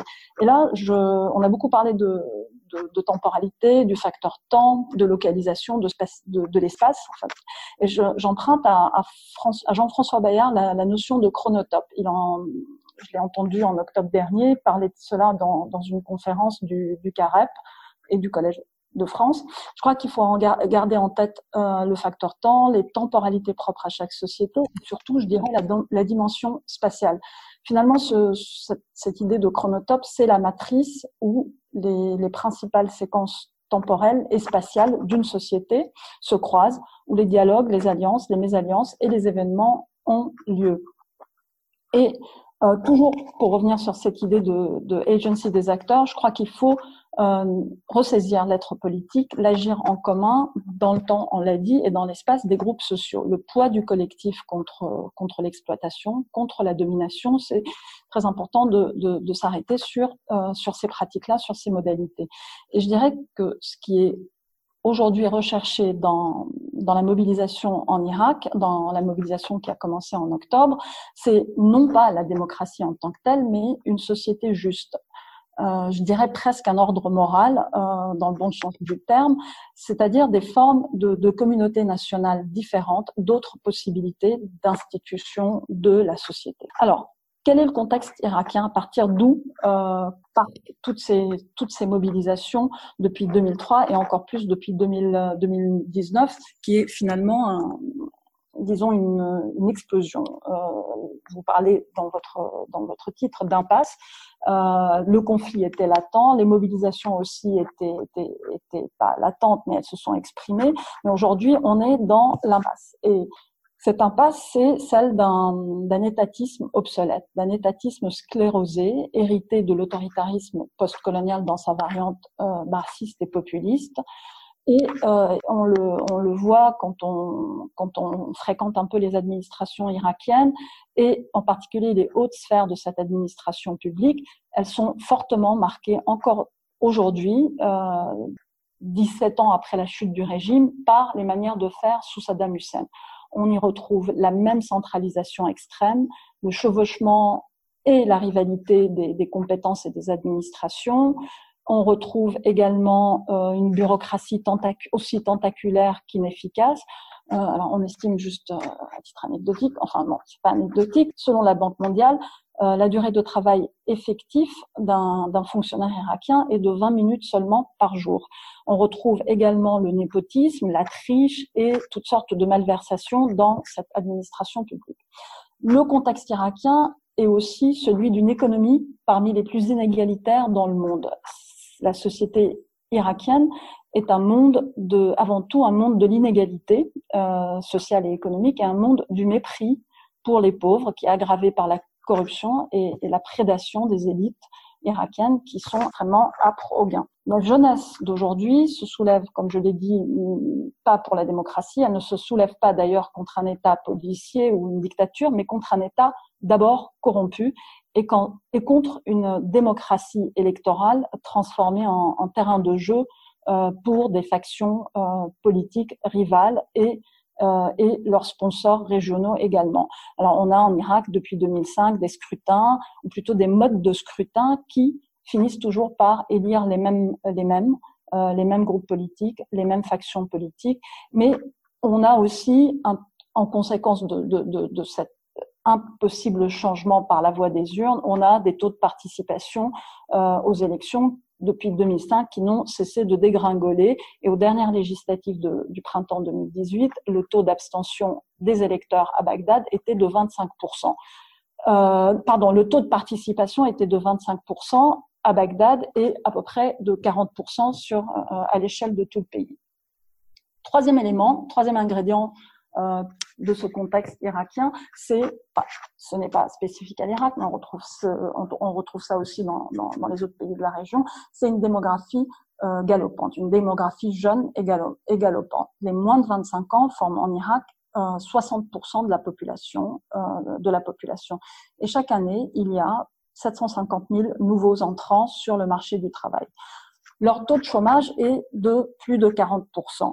Leur déscolarisation et la déscolarisation en Irak est massive. Euh, la moitié des écoliers du primaire sortent du système scolaire et n'atteignent jamais le secondaire. Il y a très peu d'écoles en Irak. Il y a à peu près 7000 écoles en Irak, ce qui est rien pour une population de, euh, de 40 millions d'habitants. Et donc, cette démographie jeune et galopante s'accompagne évidemment, enfin naturellement, d'une dégradation de tous les indicateurs de développement, de cette fameuse euh, notion de, de, qualité de la vie quotidienne. Elle s'accompagne surtout euh, d'une dégradation euh, continue et massive de l'environnement. Euh, il y a le changement climatique, la sécheresse, dans la sécheresse qui, qui a détruit ou fait entraîner la disparition quasi totale de l'agriculture irakienne. Il y a surtout la pollution de l'eau qui empoisonne euh, des gouvernorats entiers du pays, comme le gouvernorat de Bassora au sud.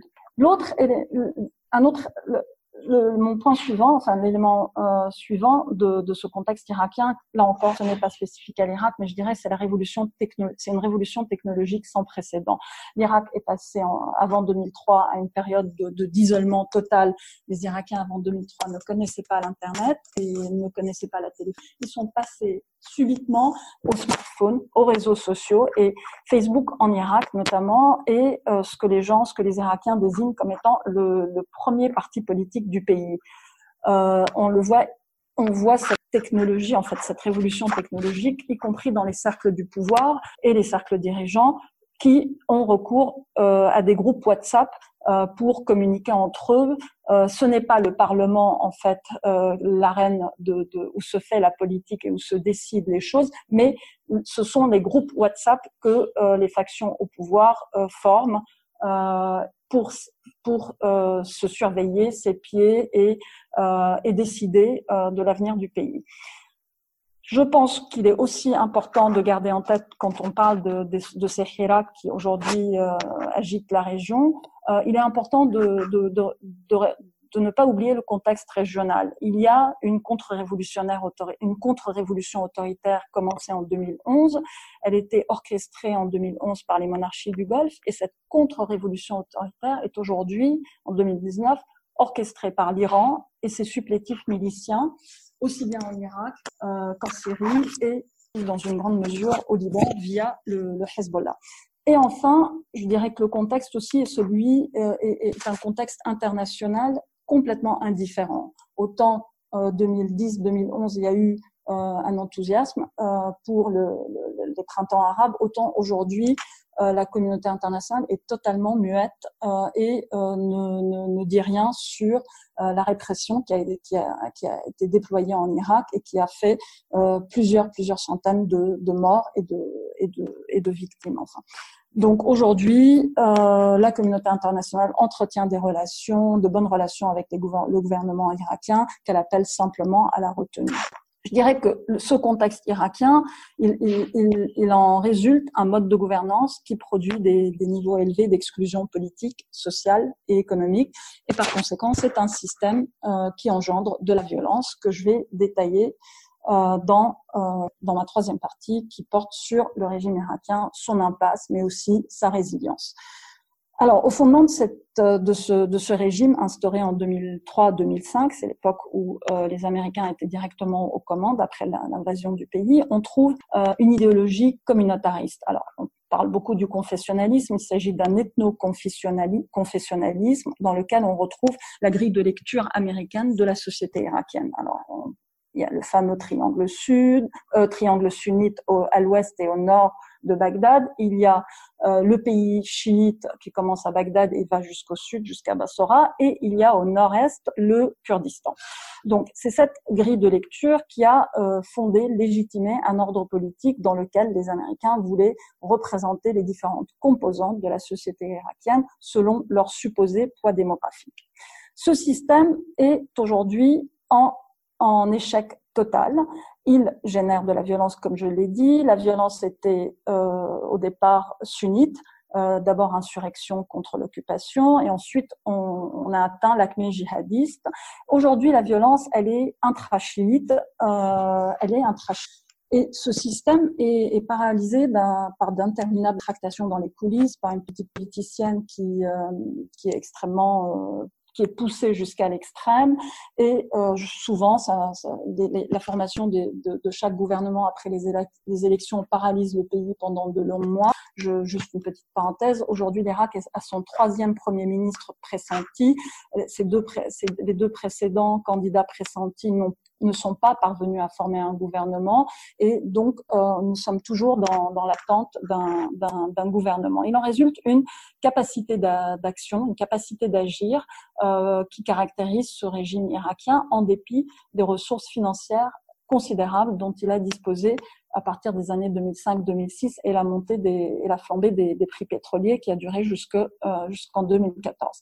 Cette, ces ressources n'ont pas empêché la, la détérioration des, des indicateurs de, de, développement dans le pays. Ces ressources n'ont pas permis la reconstruction des infrastructures, santé, éducation, électricité, sont toujours dans une situation extrêmement critique.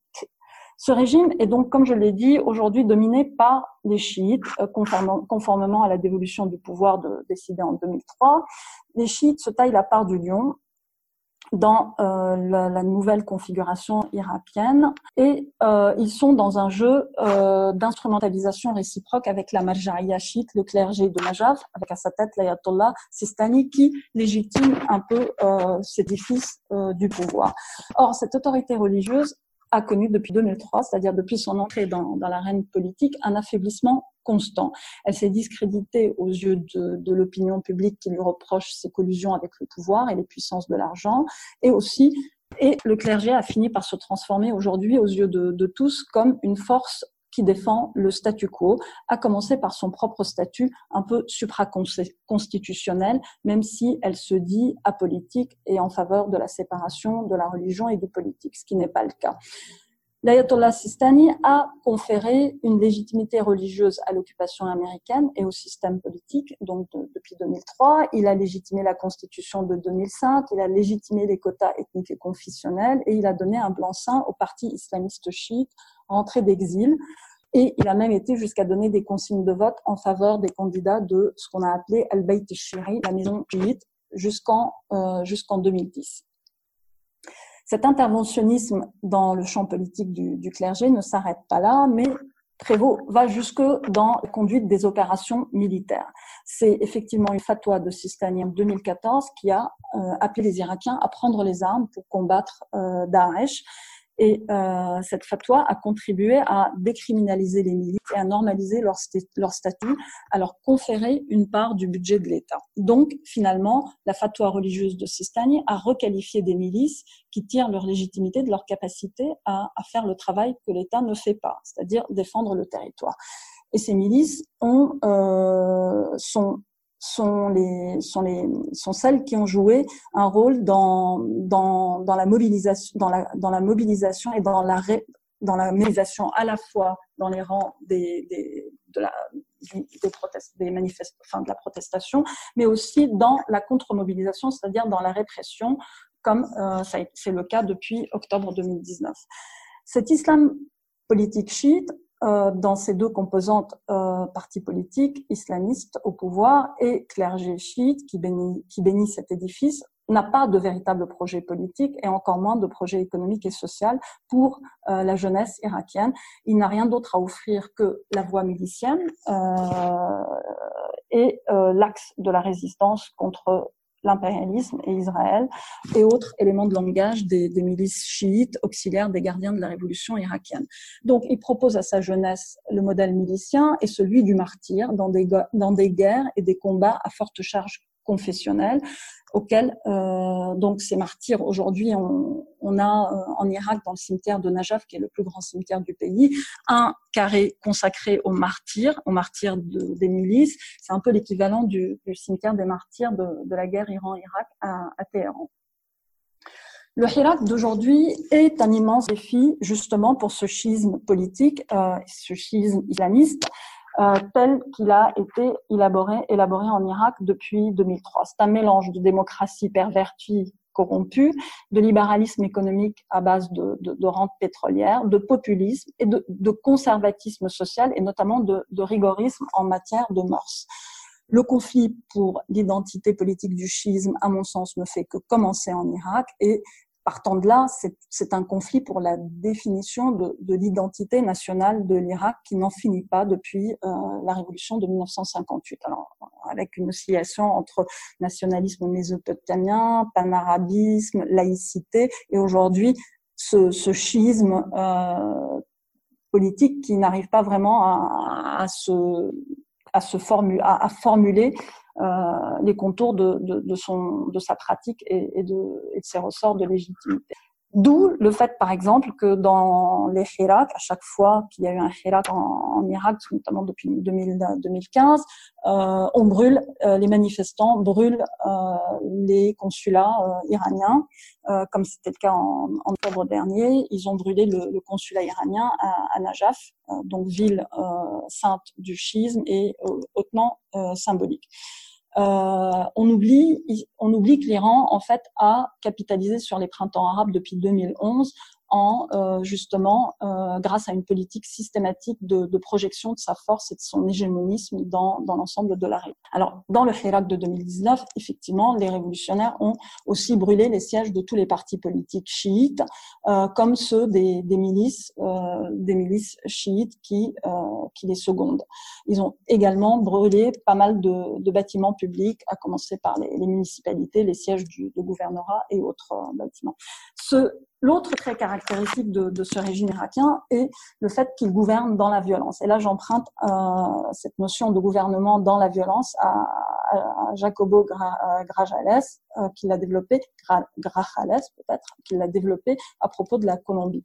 C'est un jeu politique hybride basé à la fois sur l'usage des, des, armes dans le jeu politique, dans l'arène politique, et aussi sur des et surtout sur des sur des scrutins électoraux, sur une vie parlementaire, certaines doses de pluralisme, de liberté de la presse. Mais fondamentalement, ce régime se se fonde sur la promotion et la cooptation des, des, professionnels de la violence, des groupes paramilitaires. Hier, c'était les Sahwa sunnites qu'on a utilisés pour combattre l'insurrection armée. Aujourd'hui, ce sont les milices chiites du, du Hashd donc la mobilisation populaire qui est née de cette fatwa de Sistani dont j'ai parlé précédemment, euh, et qui ont euh, fait leur preuve dans, dans la guerre contre Daesh. Alors, la seule issue aujourd'hui dont ce régime dispose pour se maintenir au pouvoir et à mon sens la répression.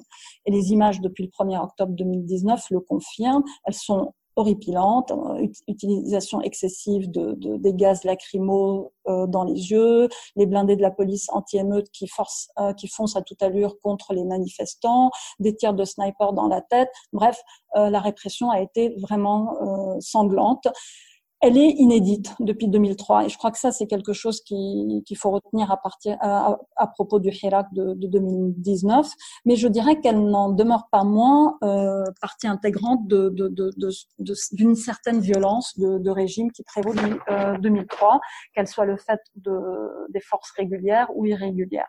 Cette violence euh, vise tantôt à, à, préserver le statu quo, tantôt à changer la configuration du pouvoir. En fait, il s'agit simplement de changer les codes-parts des uns et des autres au sein de cette configuration, mais non pas euh, d'entraîner, un, de provoquer un, une transformation, euh, je dirais, systémique du, du, du, système.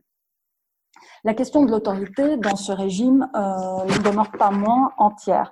Euh, il s'agit de savoir qui a véritablement le pouvoir décisionnel sur ce, sur ce processus. La question est, est floue. Les acteurs, qu'il s'agit des acteurs euh, statutaires ou des acteurs non statutaires, est-ce qu'il s'agit du Parlement ou des milices?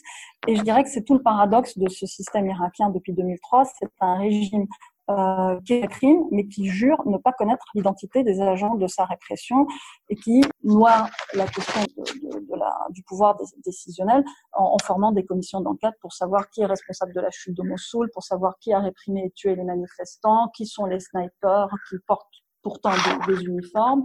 Et euh, donc la gouvernance dans le gouvernement dans la violence et je dirais il faut il faut aussi rajouter un, une autre euh, caractéristique de, de ce régime qui est euh, Elisabeth l'a évoqué ce matin, c'est un régime qui pratique une gouvernementalité par la décharge, ou encore on a appliqué la loi, ce qu'on a appelé la loi de la négligence. Il s'agit de transférer les responsabilités de l'État, ces tâches régaliennes, la sécurité, la politique étrangère, la régulation socio-économique, à une myriade d'acteurs euh, locaux, euh, miliciens ou autres, pas nécessairement, mais ça peut être les chefs de tribu, ça peut être, euh, des, des, ONG locales, mais je dirais aussi des acteurs internationaux comme par exemple le, le PNUD qui, euh, depuis la libération de, de, des, territoires, enfin des gouvernorats sunnites, est le principal acteur du peu de reconstruction qu'il y a dans, dans le pays. Et euh, autre, euh, autre caractéristique de, de, ce système, on a beaucoup parlé de la corruption, je ne vais pas développer, mais c'est ce qu'on appelle, c'est ce que on peut appeler la politique de la cupidité ou politics of greed.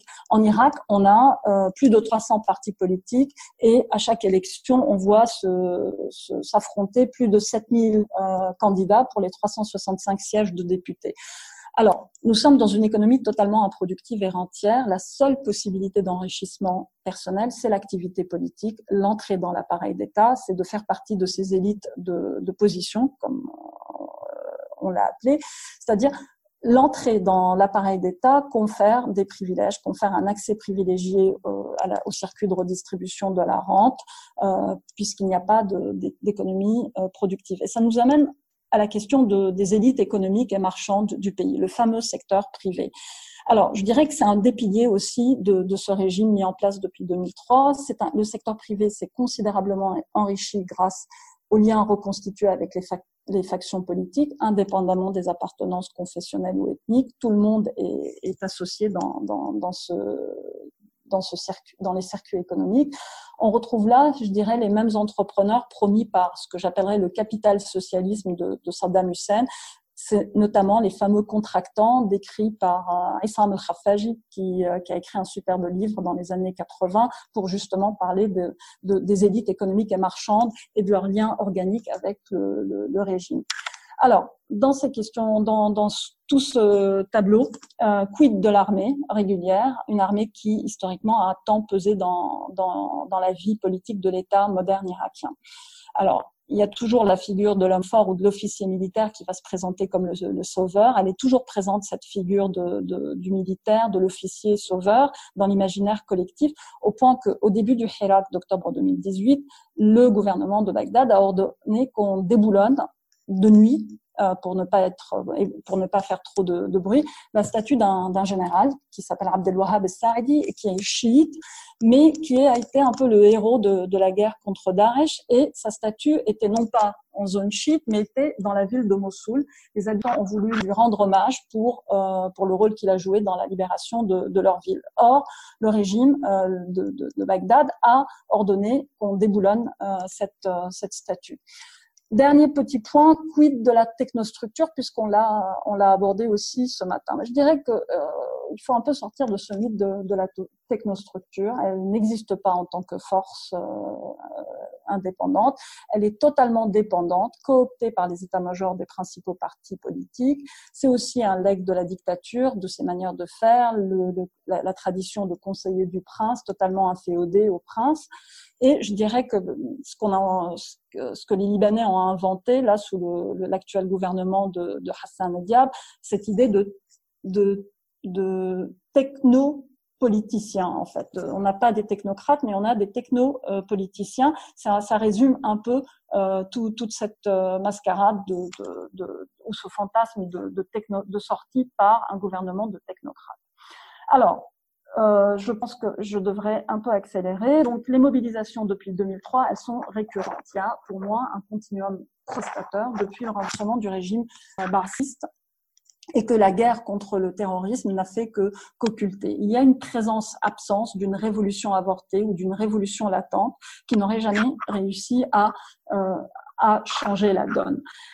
Il y a eu des mobilisations pour, euh, pendant l'occupation pour exiger le transfert de souveraineté à l'occupant américain, pour exiger une, une, assemblée constituante, pour, euh, pour aussi euh, se battre euh, pour le droit des femmes irakiennes. Notamment, c'était la, toute la mobilisation contre la, la, tentative de supprimer le code de statut personnel de 1959 et de le remplacer par, euh, par la loi religieuse, charia pour les musulmans, mais, mais aussi les églises qui étaient pour ce changement. Donc la mobilisation des femmes en, en 2003-2004 avait réussi à bloquer cela. Il y a des mobilisations répétées depuis 2003 dans le sud du pays, dans le gouvernorat de Basra, qui est dévasté depuis la, guerre Iran-Irak, qui est surpeuplé euh, à cause de l'exode rural des, gouvernorats euh, et, euh, et qui surtout est caractérisé par des poches de pauvreté, euh, des poches de, de, de, de ruraux euh, fraîchement urbanisés, et qui a tous les ingrédients pour, euh, pour exploser socialement de façon récurrente à cause des pénuries d'eau, des pénuries d'électricité. Et généralement, ça se produisait tout le temps pendant l'été, euh, pour euh, où les, coupures d'électricité devenaient, devenaient insupportables. Il y a aussi, il y a eu aussi un mouvement ouvrier en Irak qui n'a pas cessé depuis 2003 de, de se mettre en grève, euh, mais on parle très peu de ce genre de mobilisation puisqu'elles ne sont pas armées et on considère que justement seulement la violence est payante. Mais je dirais que le, le, le, moment, le tournant, ça a été euh, en 2011. Dans la foulée des, des, des, printemps arabes, il y a eu une véritable vague de mobilisation populaire. C'est le début des rassemblements hebdomadaires du vendredi sur la place Tahrir à Bagdad c'était les vendredis de la colère et cette mobilisation avait donné l'impulsion. Le statu quo, hérité de l'occupation américaine, du partage confessionnel du pouvoir, de la mainmise des partis islamistes chiites, ne pouvait plus perdurer. Euh, le slogan à l'époque, euh, c'était euh, le, au nom de au nom de la religion, les voleurs nous ont volé. Alors cette répression, avait, cette mobilisation été réprimée par, par le pouvoir de peuple, c'est-à-dire le ministre Nouri Maliki, et qui avait eu plutôt la main lourde euh, en, faisant descendre la police anti-émeute, en réprimant violemment et surtout euh, en, assassinant euh, la plupart des figures de, de, de, ce mouvement. À l'époque, ce mouvement était, était pacifique, sans véritable, sans idéologie, même si elle était plus ou moins d'inspiration libérale, je dirais. il y avait un rejet de toutes les idéologies du, du, du passé. Euh, et une demande de, euh, de, réforme du système. Le slogan brandi n'était pas à l'époque euh, celui de la chute du régime, comme ce sera le cas en 2019. Il y a eu aussi des mobilisations dans les gouvernorats sunnites en 2012-2013, euh, mais elles étaient euh, identitaires. C'était euh, une, une, volonté de, de, de de, la composante sunnite d'améliorer son positionnement et euh, dans, la configuration du pouvoir et de réclamer un accès euh, plus large euh, au, à l'appareil d'État. 2015 également, il y a eu de, fortes revendications socio-économiques, une mobilisation assez, assez importante. Et je dirais que là, on est toujours dans une logique d'obsolescence en fait programmée des catégories ethno-confessionnelles. Euh, qui culmine. 2018, avant, donc juste un an, un, peu moins d'un an avant l'explosion d'octobre 2019, il y a eu également à Bassora une grande mobilisation dans laquelle on, a et à Bagdad, dans laquelle on a vu se mettre en place une alliance entre la gauche irakienne, ce qui reste du Parti communiste irakien, et et, le taillard euh, madani, le, le, civil, hein, qui réclame un État, euh, un État non religieux, et je dirais de l'autre côté une partie des milices euh, chiites, comme euh, incarnées par par le courant euh, C'était une alliance contre nature, mais qui avait l'avantage de conférer au camp madani une sécurité. La présence de miliciens de, de Muqtada Sadr les protégeait contre une éventuelle répression.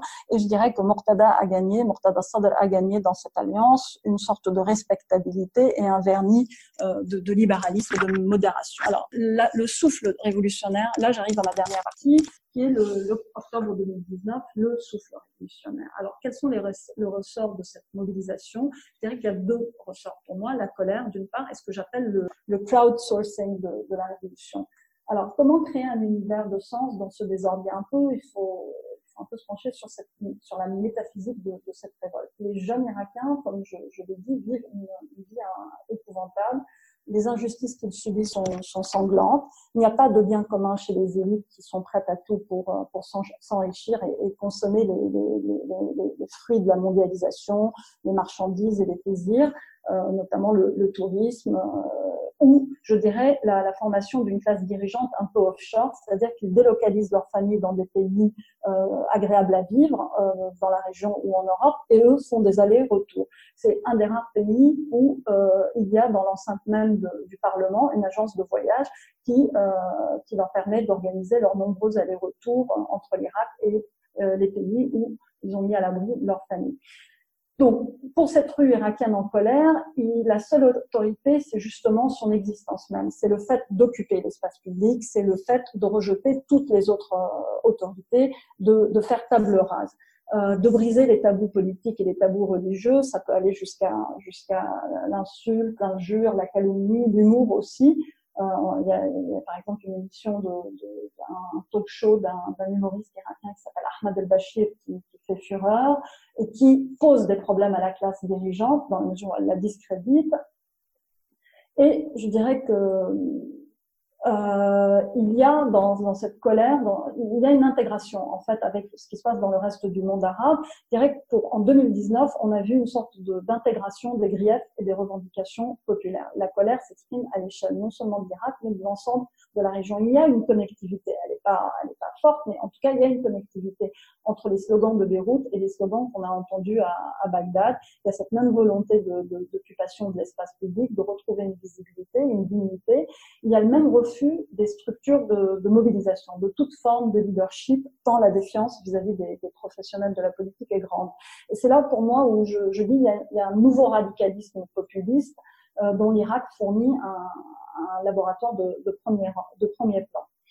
Euh, depuis euh, octobre, c'est-à-dire quand on a demandé, quand le gouvernement a demandé aux, aux manifestants d'envoyer des, représentants pour négocier une transition, ils ont envoyé euh, une liste de, noms euh, qui était celle de tous les martyrs tombés, euh, tombés de tous les martyrs victimes de la répression il n'y a pas de, il y a un refus de, de, de tout leadership, euh, et c'est là où je, je, je trouve qu'il y a une forme de crowdsourcing, de, de la pro, ou une forme de, de production participative euh, de, de, la révolution. Ça signifie en fait l'approvisionnement par la, par la foule, entendez la société civile, ou par un grand nombre de personnes. Euh, c'est une notion qui est empruntée aux techniques de, management développées par, par le monde des entreprises c'est une façon de régler les problèmes, les conflits. C'est une production, un mode de production décentralisé et surtout en ligne. C'est là où on retrouve ma, fameuse révolution, euh, l'importance de, la révolution technologique. C'est très facile de, l'appliquer aux mobilisations actuelles. Il n'y a pas de commandement de la révolution, il n'y a pas d'avant-garde éclairée ou combattante comme dans le passé, il n'y a pas de parti, il n'y a pas de confrérie, il n'y a pas d'utopie djihadiste ou d'autres messianismes il y a l'idée que le changement, la révolution ne peut être envisagé que, que comme une collaboration de masse. D'où la solidarité, la dimension carnavalesque de, la révolution, les fameux tuk qui qui, qui ont fait beaucoup dans cette mobilisation. Et c'est là, à mon avis, un, un trait extrêmement extrêmement important. À mon sens, fait la spécificité de, de, la, de, la, de la mobilisation depuis octobre et qui lui donne cette intensité et cette euh, tournure un peu inédite, c'est la jonction entre ceux qui, ont, qui se sont mobilisés de, depuis 2003, qui ont été le fer de lance de la mobilisation, c'est-à-dire la fameuse classe moyenne urbaine, et la jonction avec un lumpen prolétariat, avec les classes défavorisées, celles qui sont restées depuis 2003 en marge euh, de l'amélioration des conditions de vie. Elles n'ont, ces classes-là n'ont vu aucune amélioration de leur qualité de vie. Elles ne sont pas, elles n'ont pas pu accéder à la fonction publique comme les classes moyennes euh, urbaines. Et c'est, je dirais que c'est là véritablement la, nouveauté de la de, de, en 2019, le fait qu'il euh, qu'il ait rassemblé au-delà de la classe moyenne euh, urbaine. Il a rassemblé euh, ce, ce lumpen prolétariat. Il a aussi euh, c'est la première fois aussi où on voit les femmes euh, prendre, euh, jouer un rôle aussi important dans ce Hirak, qui pour moi est, est la traduction d'un phénomène de sécularisation de la société irakienne et, et de desserrement un peu du, du carcan euh, patriarcal euh, qui, a, qui, a, qui a enfermé, les, qui a exclu et marginalisé les, les femmes irakiennes de, de, la scène politique. Il y a aussi l'entrée en force ou le retour en force des corps constitués, des syndicats, des, des professions, des corporations, euh, les avocats, les enseignants, les magistrats. Et il y a aussi un retour en force des ouvriers, notamment du secteur pétrolier de, de, de Bassora. Je dirais que c'est euh, c'est ça qui, qui me semble extrêmement important dans, dans, dans le Hirak. Alors, juste pour conclure, quels sont euh, les, les, scénarios possibles? Je disais dans le titre de ma présentation, donc changement impossible, statu quo improbable. Et pour moi, cela pourrait se traduire dans, dans deux scénarios. Celui, premièrement, de la guerre civile euh, intra-chiite. On peut imaginer que la répression aura raison euh, du souffle révolutionnaire. On peut imaginer que la situation demeure tendue, que la répression s'accroisse et qu'elle augmente euh, par conséquent le risque d'une guerre civile intra-chiite, puisqu'il y a véritablement un conflit intra-chiite sur l'identité de l'Irak, sur l'identité de, de, de, de, cet ordre politique euh, dans lequel ils sont dominants depuis 2003. Euh, deuxième scénario, pour moi, et là on rejoint les, problématiques de, de, des autres pays euh, de la région, il y a le scénario d'une consolidation d'un autoritarisme chiite d'obédience iranienne. Euh, puisque l'Iran est un, est un acteur important sur la, scène euh, irakienne et euh, qui dépend énormément de, de, de, ce que décidera euh, Téhéran. Et surtout, je dirais, de la capacité de Téhéran à arbitrer le champ politique chiite irakien pour maintenir le, le, statu quo forgé par, par les Américains comme il ne faut pas, euh, il faut pas oublier d'arroser un peu l'arbre de, de, la liberté, il ne faut pas désespérer non plus. Je dirais, il faut garder le chronotope dont, dont j'ai parlé euh, au début. Il faut revenir au temps long et euh, il y a, je dirais, toujours le paradigme d'un Irak euh, terre des révoltes, euh, intifada, saoura, insurrection. Il y, a, il, y a, il y, a, une grande richesse du lexique irakien et de l'imaginaire collectif en termes de, de soulèvement. je pense que il ne, il faut inscrire ce qui se passe sur Irak dans un continuum, comme je l'ai dit, et ne pas s'arrêter au fait qu'aujourd'hui, 2020, il ne produira peut-être pas un changement euh, politique, euh, le changement politique souhaité. Euh, et puis peut-être, peut-être, mais je, je ne crois pas tant, euh, pas, vraiment le scénario d'un gouvernement de transition, un programme de réforme qui requiert là aussi une temporalité extrêmement longue et non pas celle euh, d'une rupture de, type révolutionnaire. Peut-être quelque chose comme euh, le scénario de, cohabitation dont, dont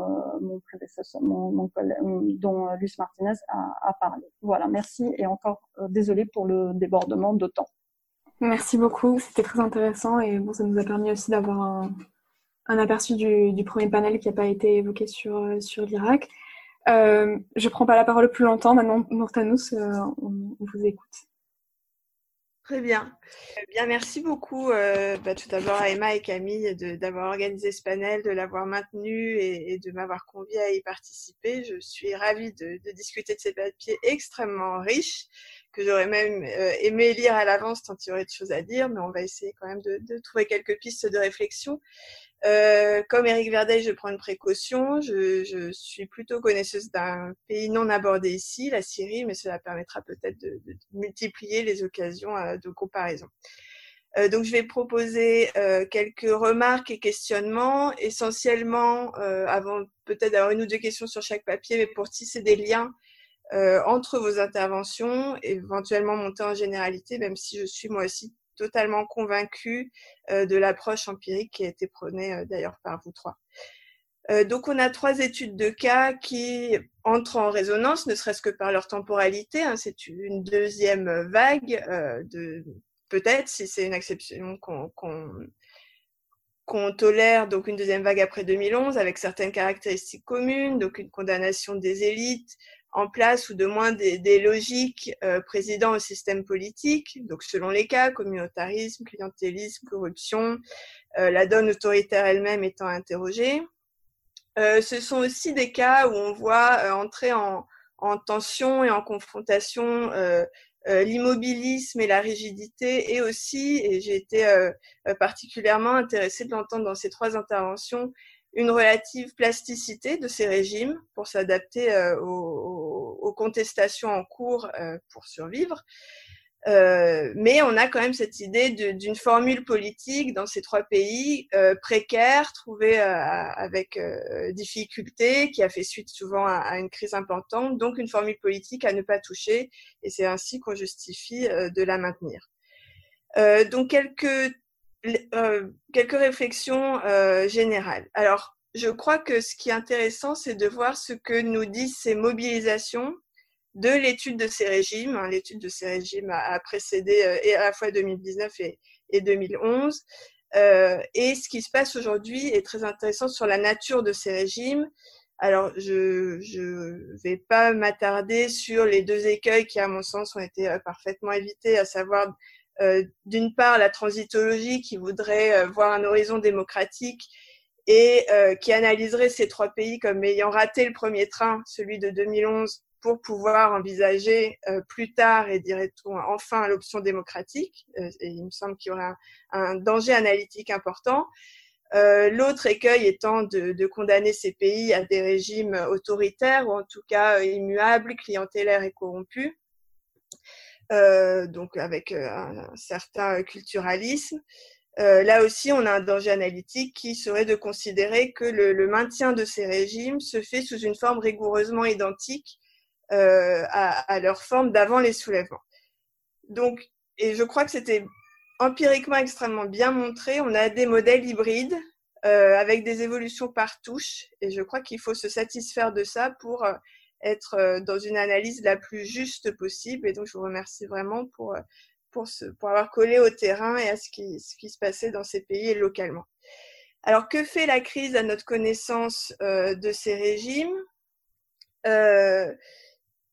Il me semble, alors je, je, le dis comme une hypothèse, que les mouvements de 2019-2020 euh, sont particulièrement fructueux pour poser ces questionnements puisqu'ils échappent, euh, me semble-t-il, euh, aux études qui ont un peu prédominé, notamment dans le cas de la Syrie, aux études du point de vue des études migratoires ou de relations internationales.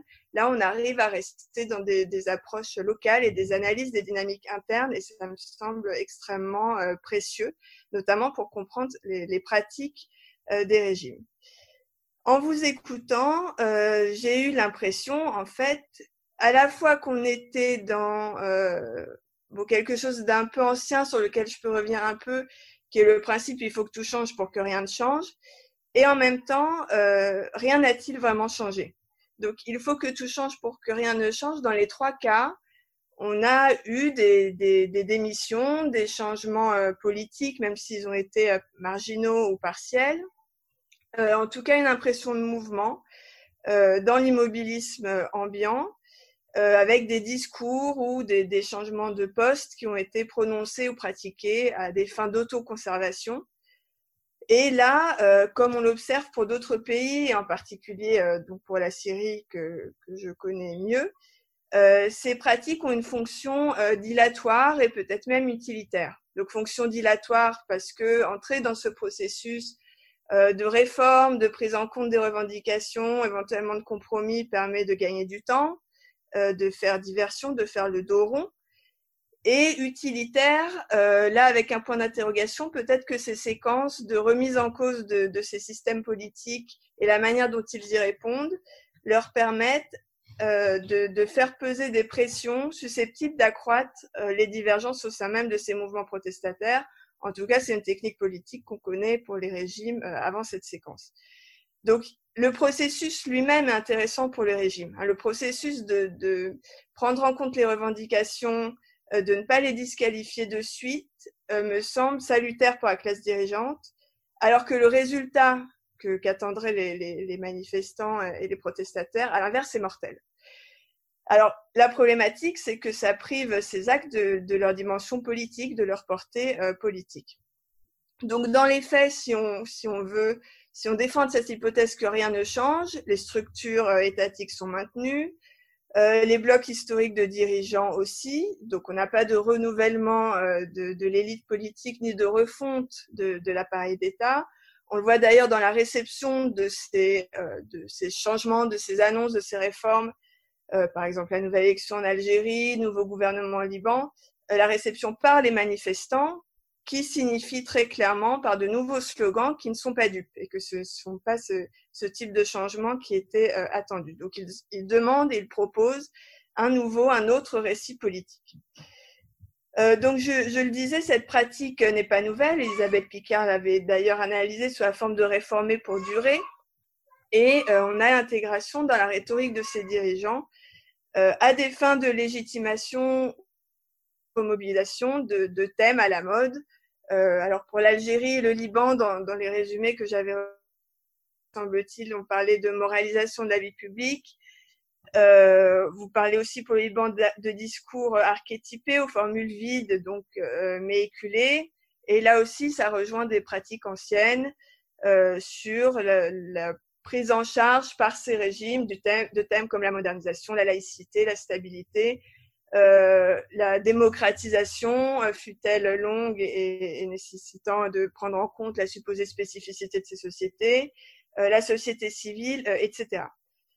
Donc, c'est ces discours sur la bonne gouvernance qui me semblent être mobilisés dans les cas que vous avez mentionnés euh, attirent bien évidemment à, à, ces gouvernants des ressources matérielles et symboliques, ou en tout cas euh, leur permettent de, trouver là une soupape, donc soit un allègement des pressions, euh, soit de nouveaux partenaires, selon les cas.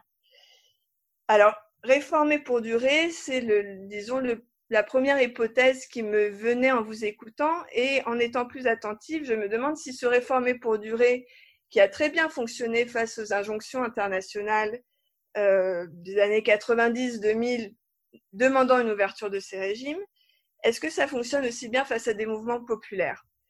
Ou encore, donc, euh, rien ne change-t-il vraiment? Est-ce qu'on est dans le, même genre de configuration et d'interaction?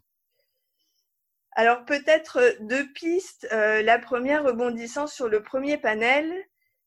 Certes, les espoirs des populations ne sont pas satisfaits, mais on entre dans une forme de zone grise, donc de confusion qu'il faut accepter, à mon avis, euh, pour ne pas figer l'analyse. Pas forcément une fermeture des possibles, euh, mais on est face à des dynamiques qui ne peuvent pas être ignorées. Donc, on le voit d'ailleurs dans le, le le, la manière dont les manifestants eux-mêmes archivent, enregistrent, filment, gardent trace de ce qu'ils sont en train de, de faire euh, pour une, mémoire euh, euh personnelle, collective, etc. Peut-être aussi pour en faire une pierre d'attente pour des mobilisations à venir. En tout cas, ça nous invite à revoir le lien, me semble-t-il, entre euh, soulèvement populaire et changement de régime. Donc, un soulèvement populaire réussi, entre guillemets, non, je vais le dire autrement je pense qu'il ne faut pas analyser ces protestations à l'aune de leur succès, c'est-à-dire à, l'aune du transfert effectif du pouvoir à de nouvelles élites, parce qu'elles contiennent en elles-mêmes quelque chose d'irréversible. Je crois que dans les, trois cas, ça a été mentionné. Et il nous faut remettre en cause la réflexion, euh, une réflexion qui partirait de l'issue euh, du résultat. Donc ces régimes apparaissent comme euh, vulnérables d'une certaine manière, reconfigurables, on, les on, leur a souvent attribué une intelligence supérieure, euh, euh, une expérience politique à laquelle ne pouvaient faire face les mouvements protestataires quels qu'ils soient. En fait, et ça a déjà été mentionné euh, dans plusieurs interventions, il y a une part d'imprévu, de spontanéité qui nous invite à être beaucoup plus, euh, disons, humbles face à, l'analyse de, la non-vulnérabilité de ces régimes. Euh, sur l'idée de rien ne change-t-il vraiment, j'ai aussi une question sur les régimes en tant que tels, euh, qui pour une, en partie, disons, restent comme des boîtes noires. Euh, dès le temps présent, il me semble que ce qui serait particulièrement intéressant, et c'est esquissé dans toutes vos interventions, ce serait de voir les configurations internes de ces appareils étatiques, donc comprendre par exemple le dédoublement des structures de pouvoir, euh, peut-être que les changements les plus significatifs se déroulent à cette échelle, difficile d'accès euh, pour des chercheurs, notamment dans des régimes euh, méfiants envers la démarche académique, mais ces compromis, le, le, la valse des conseillers, les jeux d'alliance, euh, le discours réel sur les événements tenus au sein des discussions et non pas le discours externe destiné à faire entrer ces soulèvements dans un, dans un logiciel préétabli, euh, tout ça serait extrêmement intéressant pour voir ce que ces régimes sont capables d'absorber euh, comme part de, de, critique ou de réflexion euh, sur eux-mêmes. En tout cas, le pouvoir reste euh, un enjeu de lutte. Donc, si ces, régimes ne sont, on l'a compris, pas invincibles, ils ne sont surtout pas monolithiques, euh, bien sûr. Donc, une des questions euh, que j'aurais aimé vous poser, c'est peut-être une question méthodologique, comment on travaille sur ces régimes au-delà des discours qui ont été un des biais privilégiés dans, dans, dans, vos interventions et qui doivent être pris en compte avec tout le recul et toutes les précautions que vous avez exposées, mais au-delà de cette communication, comment on, travaille sur le, changement interne de ces systèmes politiques? Et d'ailleurs, peut-on le faire et peut-on encore le faire depuis 2011, mais, mais la date de 2011 n'est pas entièrement pertinente. Ce qui est peut-être plus observable, et je contrôle le temps en même temps, euh, c'est euh, de voir si ces systèmes, en fait, ne laissent pas coexister euh, des îlots. J'ai été frappée, par exemple, de l'entente sur l'Algérie, qui pourraient permettre de répondre à une partie des exigences de manifestants. Donc, est-ce que cette cohabitation change leur nature même? En tout cas, il me semble que ce sont des éléments extrêmement intéressants à observer. Euh, alors, j'avance un peu pour pouvoir aborder un autre point, une autre série de questionnements, qui est le rapport avec 2011. Euh, donc, il me semble que dans l'argumentaire de, ces rencontres, euh, Emma et Camille, vous parliez de deuxième acte, donc après les années 2010. Et ma question, ce sera en fait, elle a été un peu posée du point de vue donc des protestataires. Est-ce qu'il y a une logique de bilan? Comment les régimes articulent ce qu'ils sont en train de faire par rapport à ce qui s'est passé en 2011. Alors, avec des différences qui me semblent importantes, mais je n'entre pas dans le détail de situations que je ne connais pas de près. Mais en 2011, le déclencheur était le, caractère insupportable de, l'humiliation physique. Euh, on le trouvait en Égypte, en Libye, en Syrie. Là, on est face à d'autres problématiques de déclenchement. Mais euh, malgré tout, on a des registres de mobilisation proches, euh, occupation des places, des, slogans unitaires et inclusifs. Euh, Elisabeth Picard disait que 2011 euh, posait une sorte d'horizon d'attente à ces mouvements de 2019-2020. donc, sans doute en étant à la fois un modèle et, un repoussoir, mais les régimes eux-mêmes qu'ont-ils tiré comme conclusion de, ces moments de 2011 Par exemple, sur l'usage de la violence extrême, on a vu que les cas étaient extrêmement différents justement dans, les trois pays que vous avez mentionnés, euh, sur le fait de se reposer ou non sur l'armée euh, comme médiatrice, euh, comme défenseur du régime ou se posant entre le, peuple et, le système politique, sur les appareils miliciens, l'utilisation aussi des soutiens extérieurs comme bras répressifs, là je pense en particulier à l'Irak, euh, peut-être aussi ont-ils tiré des conclusions sur l'inaction de la communauté internationale que Loulois, tu évoquais euh, euh, à la fin de ton intervention. Donc, est-ce que ce, bilan, en fait, ce qui serait intéressant, c'est d'avoir leur vision de 2011 et de, la gestion des soulèvements par les régimes sur l'éventail des actions qu'eux-mêmes envisagent, même s'il est difficile de faire une généralité, peut-être au cas par cas, mais essayer de comprendre si 2011 euh, a changé les modes de réaction, l'éventail des, actions envisagées, si même il y a eu une forme d'anticipation de, ces, euh, de ces mouvements. Pour l'Algérie, vous parliez d'une professionnalisation de la police dès 2012. J'imagine qu'il y a un lien avec ce qui se passait dans la région à partir de 2011. Euh, peut-être sur aussi un temps de réaction plus réduit après les, les mobilisations, puisqu'il était, disons, acquis que les mouvements ne s'essouffleraient pas d'eux-mêmes voilà, une série d'interrogations. De, euh, J'ajouterai un dernier point général avant de poser peut-être une ou deux questions à chacun si le, temps me le permet. Euh, j'ai été très étonnée de ne pas entendre mention de théorie du complot dans le, kit de survie de ces régimes. Donc je me demandais si euh, c'était un, outil qui n'était plus mobilisé ou si, ça vous semblait moins pertinent parce que pour certains régimes en 2011, ça a été véritablement euh, extrêmement euh, utilisé pour imposer le récit de ce qui se passait et faire entrer les mobilisations dans un registre acceptable pour les régimes. Alors, sur euh, chaque papier, très rapidement, donc on est face évidemment à des systèmes répressifs non comparables, à des régimes à la longévité, elle aussi très diverses, à des implications internationales tout à fait variables, et à des modèles repoussoirs euh, euh, différents en fonction des situations. Alors sur le, sur le Liban, euh, où on a un régime libéral, en tout cas dans lequel l'expression est permise et était permise, où le, le, le caractère autoritaire n'est pas éclairant pour évoquer le régime libanais, mais on a bien une classe politique non renouvelée, majoritairement depuis les accords de Taïf. le gouvernement, me semble-t-il, a eu une double occasion de se préparer, 2005 et 2011. Donc ça a été rapidement évoqué.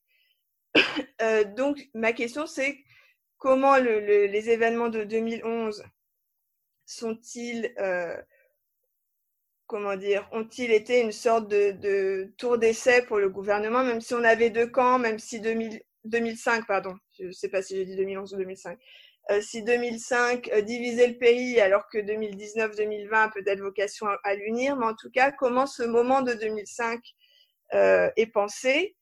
Et à l'inverse, donc 2011, le Liban est quand même voisin de la Syrie il a été euh, aux premières loges de ce qui se passait en Syrie, ne serait-ce que par l'afflux de réfugiés euh, euh, dans le pays et en prenant des prises de position politiques d'ailleurs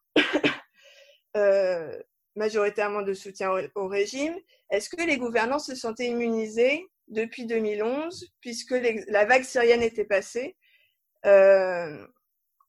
et euh, en fait, comment l'exemple syrien est-il mobilisé par les gouvernants? D'ailleurs, est-ce qu'il l'est? Est-ce qu'on fait peur aux manifestants en disant, regardez ce qui se passe, euh, ce qui s'est passé en Syrie en disant, euh, le pays est, détruit et sans doute les Syriens aimeraient, aimeraient-ils un, retour au statu quo même si évidemment on peut très largement en douter. donc ça, c'était une de mes interrogations. ah oui, j'avais une question très bref sur, euh, tu interroges Raphaël, l'accent mis sur le discours de mobilisation euh, en disant qu'il ne fonctionne plus.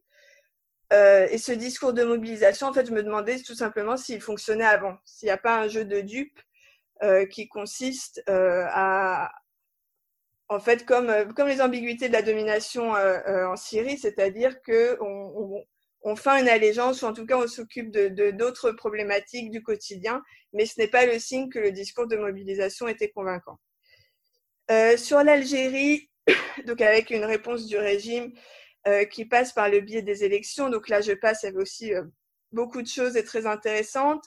quand vous avez évoqué le, le c'était là aussi dans votre résumé, le fait que la colère de la rue est présentée comme étant dirigé contre des dérives de l'État qu'il convient de corriger. Et c'est ce que vous avez rappelé ensuite dans votre intervention orale euh, en disant que l'armée ciblait un certain nombre de pratiques.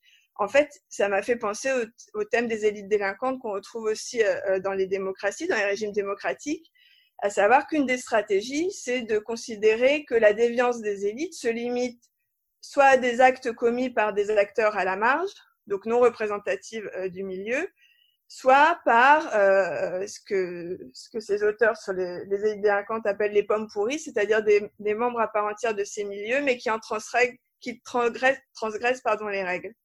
Euh, donc c'est en fait cibler des comportements euh, certes immoraux, mais individuels, ce qui permet de sauver l'ensemble. Donc je me demandais si c'était une pratique euh, nouvelle ou si elle est vraiment menée de cette manière. Euh, j'ai aussi une question de temporalité. Euh, sans doute euh, naïf, pourquoi ce mouvement n'est-il pas né en 2014, au moment du quatrième mandat euh, de Bouteflika? Est-ce que 2011 était trop frais? Est-ce que le processus de 2011 était trop enlisé pour que ce type de, de, mouvement social ait lieu en Algérie? Et troisième question, sur l'armée, ça m'a beaucoup intéressé, vos développements sur l'armée donc il apparaît comme un pilier pour sauver le régime tout en se distanciant euh, de, la personne présidentielle qui était euh, contestée. Euh, je me demandais en fait comment cette armée arrive à s'absoudre de, des critiques de mauvaise gouvernance de Bouteflika. Vous y avez répondu en partie. mais une question connexe, c'est sur la génération de ces militaires. Est-ce que ces militaires sont ceux de la génération de Bouteflika ou de ceux qui l'entourent? Ou est-ce qu'on est face à une nouvelle génération? En tout cas, il me semble très prompt à rebondir, à s'adapter, euh, à s'extraire des politiques habituellement pratiquées. Je trouve qu'il y a une plasticité là très intéressante et je me demande du coup s'il si, y a aussi une question euh, générationnelle derrière cela. Et je terminerai avec Loula avec une question, alors qu'il y en aurait mille à poser.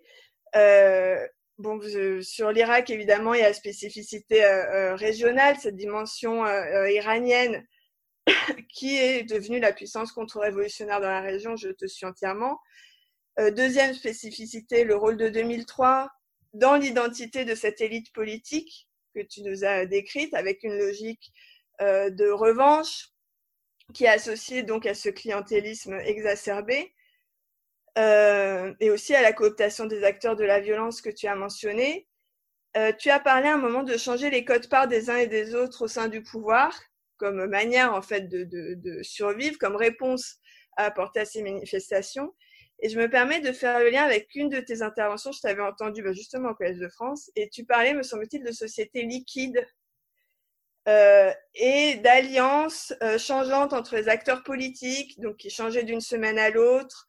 Euh, le seul objectif restant l'accaparement de, de, gains immédiats, sans projet politique, donc, mais une, une, volonté rapace donc de, de prompter des gains euh, complètement déconnectés d'un projet collectif. Et je me demandais si cette, euh, cet aspect liquide ou fluide, ou je ne sais pas comment tu souhaites euh, le, le, nommer, participait à la résilience euh, du système. Et je m'arrête là. Je vous remercie encore vraiment pour vos interventions. Merci beaucoup Manon, Manon Nourtanous. Euh, je vais peut-être commencer par donner la parole à Raphaël Gourada qui nous a informé qu'il devait euh, partir à 18h, 18h30 pile poil. Donc, euh, Raphaël, c'est à toi. Merci beaucoup. Désolé, oui, de, prendre la parole un peu cavalièrement, mais oui, j'ai un impératif à, à, 18h30. Du coup, je vais essayer de d'être assez bref. Euh, donc, bah, merci beaucoup pour pour ces remarques, euh, Manon Nour, et puis aussi merci aux, intervenants, à Luce Martinez et, et à Loulou Al-Rachid pour pour leurs interventions dans lesquelles j'ai appris notamment plein de plein de choses.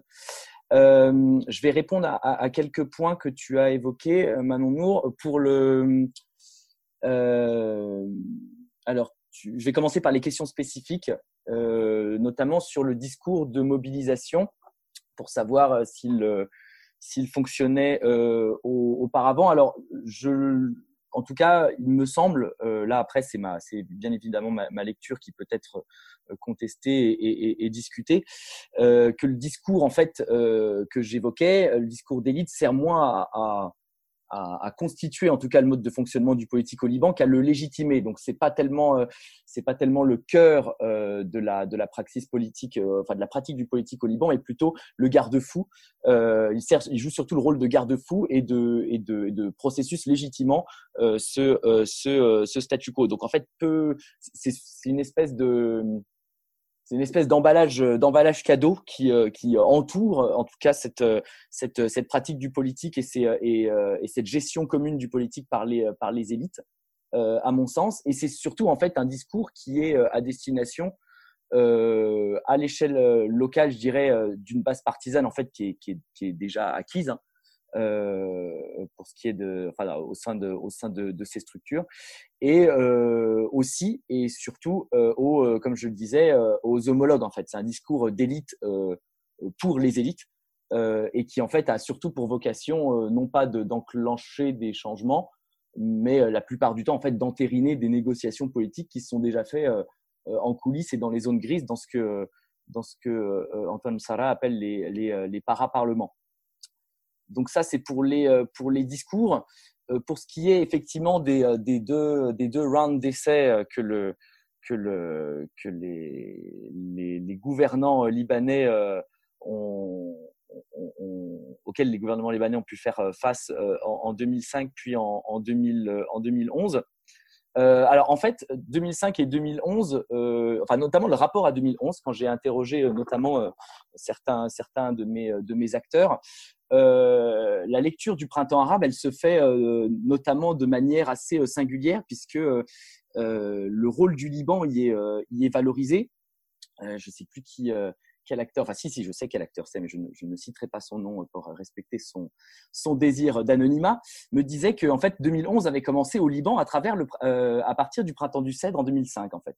C'est comme ça qu'il euh, qu'il euh, qu'il replaçait un petit peu le Liban dans la, à la fois dans la temporalité euh, révolutionnaire que la région, que beaucoup de pays de la région ont connu premièrement, et euh, deuxièmement pour pour il y avait cette espèce un petit peu de stratégie de discursif pardon euh, qui visait à, à dire, bah, euh, voilà, au Liban, euh, on, on l'a déjà fait en fait, notre notre révolution et notre et notre changement, notre changement politique en, en profondeur, puisqu'en fait pour nous, il a eu lieu en 2005 quand il y a eu la fin de la PAC Syriana premièrement, et deuxièmement le retour en fait d'une d'une d'une élite politique qui est promue comme étant indépendante et pas à la solde du régime de Damas. Alors ça c'est surtout évidemment les discours qu'on a du côté des milieux notamment arriéristes et, plus largement du, du 14 mars.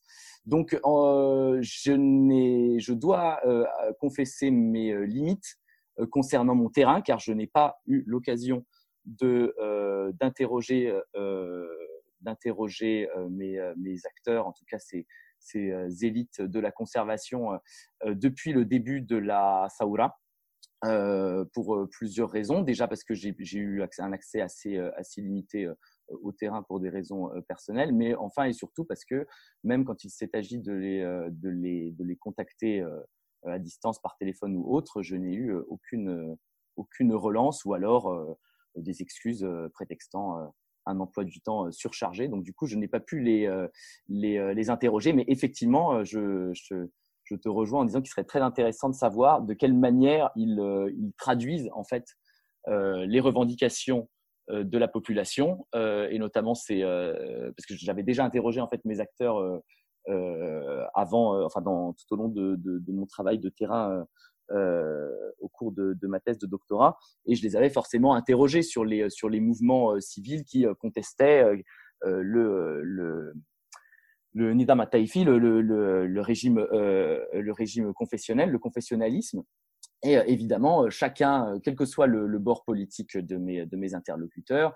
on, on, on, se place toujours du côté de la population, on se place toujours comme étant, comme comprenant les, les revendications populaires et, et, et, les appuyant. Donc là, maintenant qu'on est passé par la phase du kolun yarni kolun, j'aimerais bien savoir quelle est, le, quelle est le, la réaction et quels vont être les mécanismes discursifs de, de justification de mes acteurs face à, ce, face à, face à ces événements.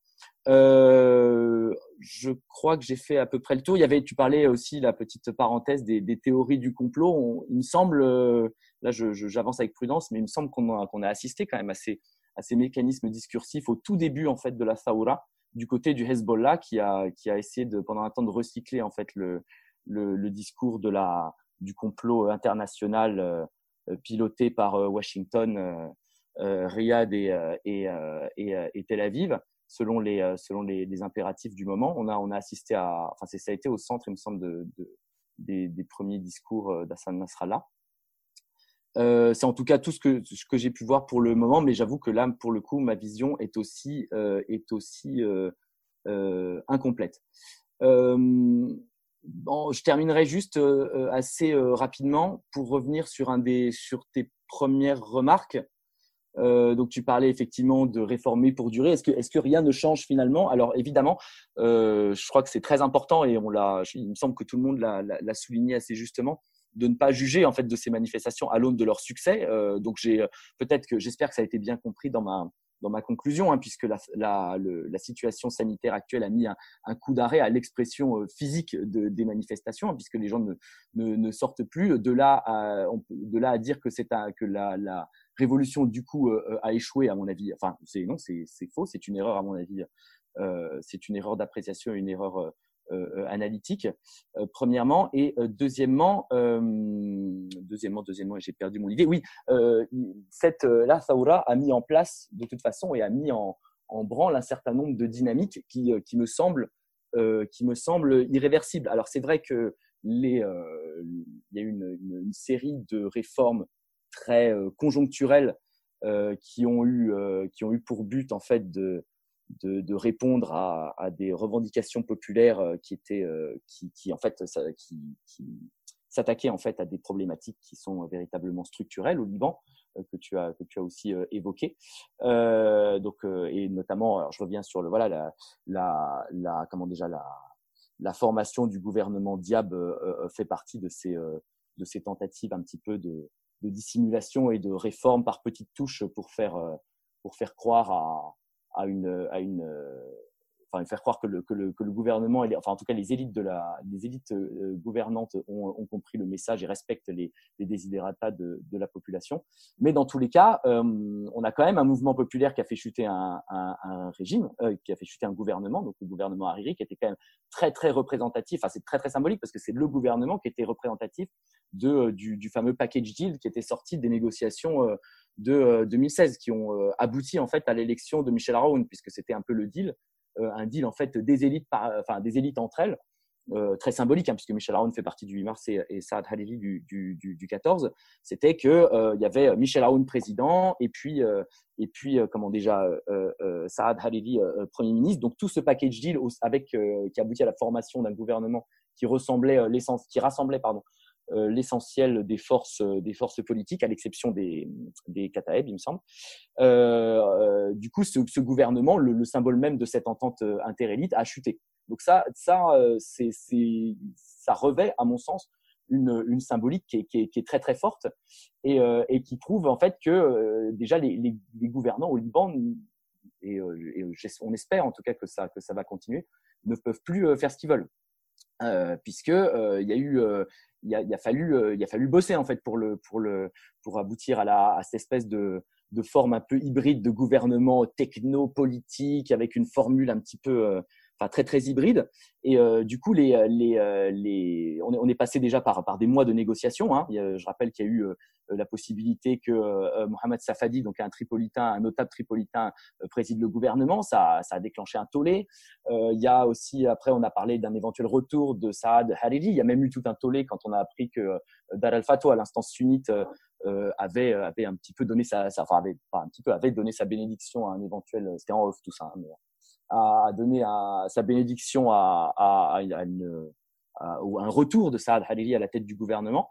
Euh, et donc du coup, euh, on est arrivé à la formule euh, Diab, qui est à la fois un peu un, qui a constitué un moindre mal pour les pour les pour les pour les élites pour les élites gouvernantes et, et, surtout en fait pour les pour les forces du, du 8 mars, mais qui a qui la gestion chaotique, en tout cas la formation chaotique de ce gouvernement, révèle bien que euh, désormais euh, le, porte-voix est, pris par, euh, par, les, sociétés libanaises et surtout ça nie cette espèce de, réputation et cette espèce de cliché de l'apathie sociétale libanaise.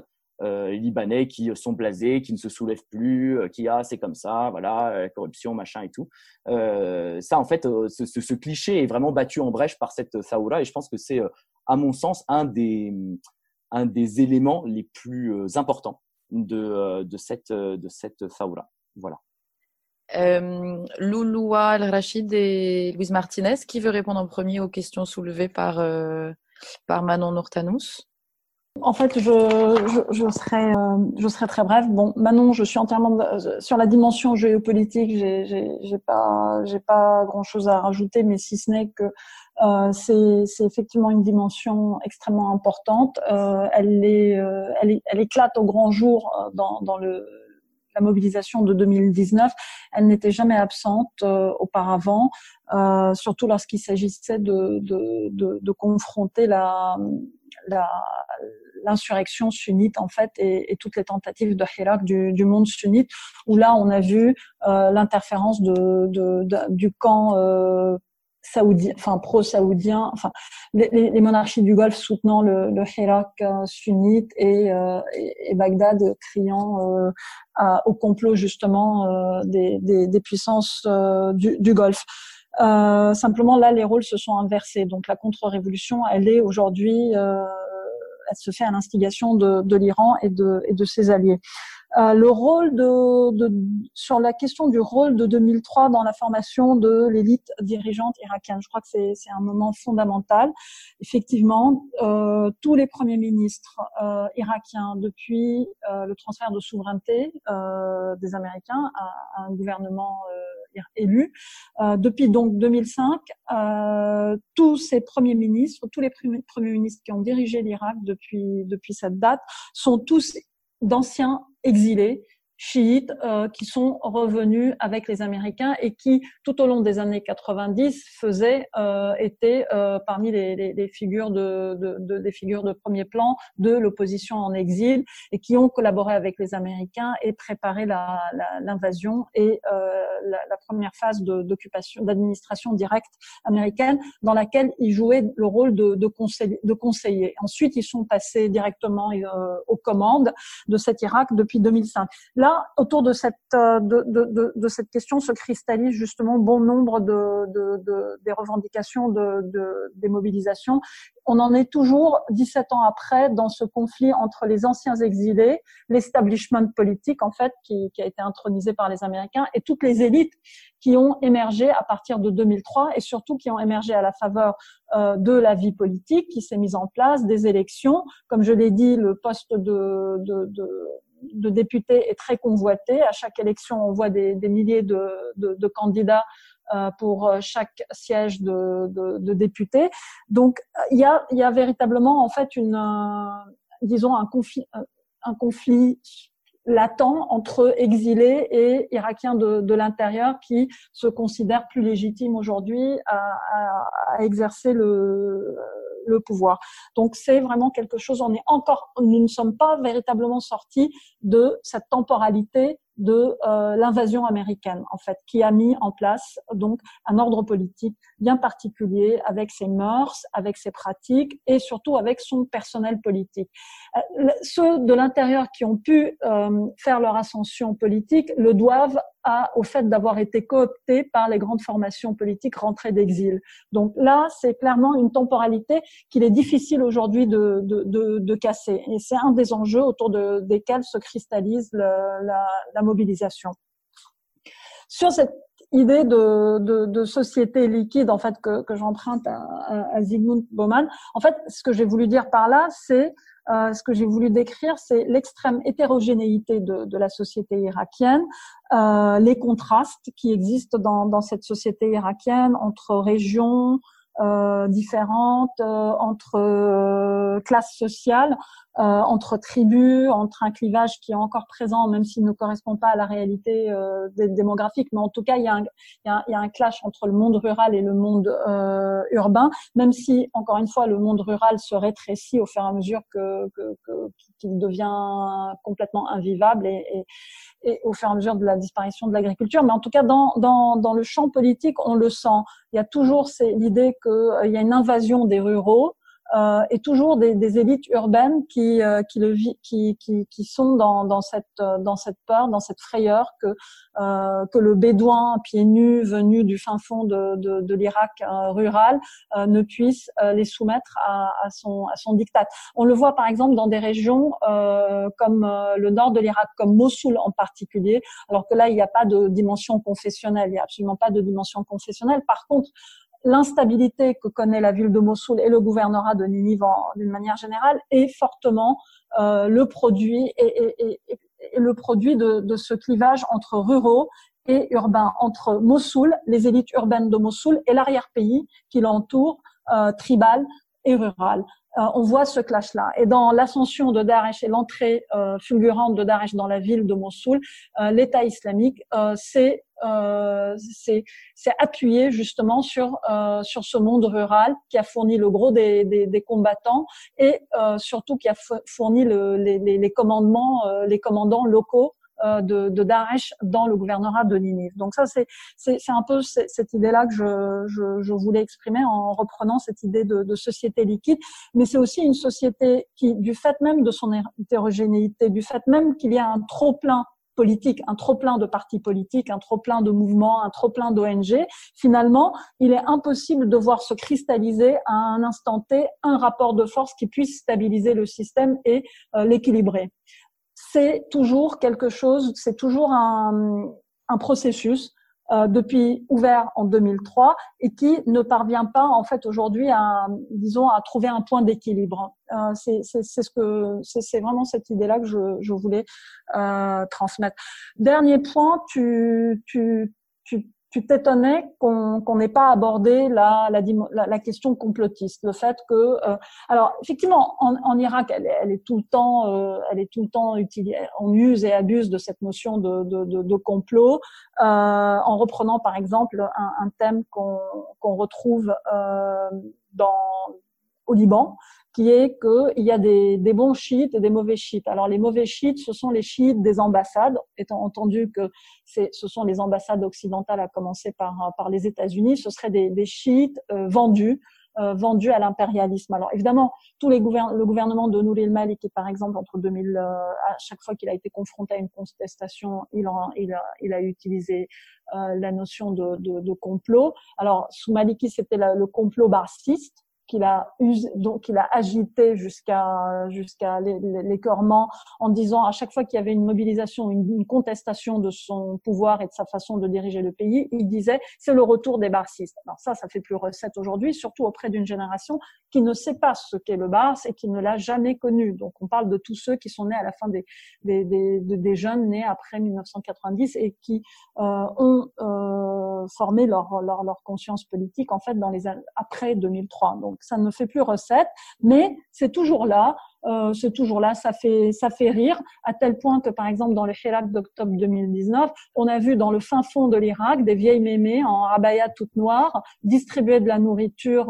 aux, aux, manifestants euh, en disant cadeau de l'ambassade américaine. Donc justement pour moquer un peu cette euh, cette, cette rhétorique du euh, du complot, la thèse du complot. Effectivement, on a vu des manifestants euh, mettre, euh, écrire sur leur front agents américains avec justement tout leur dénuement et, et, et toute la, par exemple les, les, les conducteurs de tuk-tuk à Bagdad disaient euh, disaient agent euh, agent de, de, de l'ambassade américaine. Donc c'était c'était plus risible que qu'autre chose. Ça n'a pas eu ça n'a pas d'impact.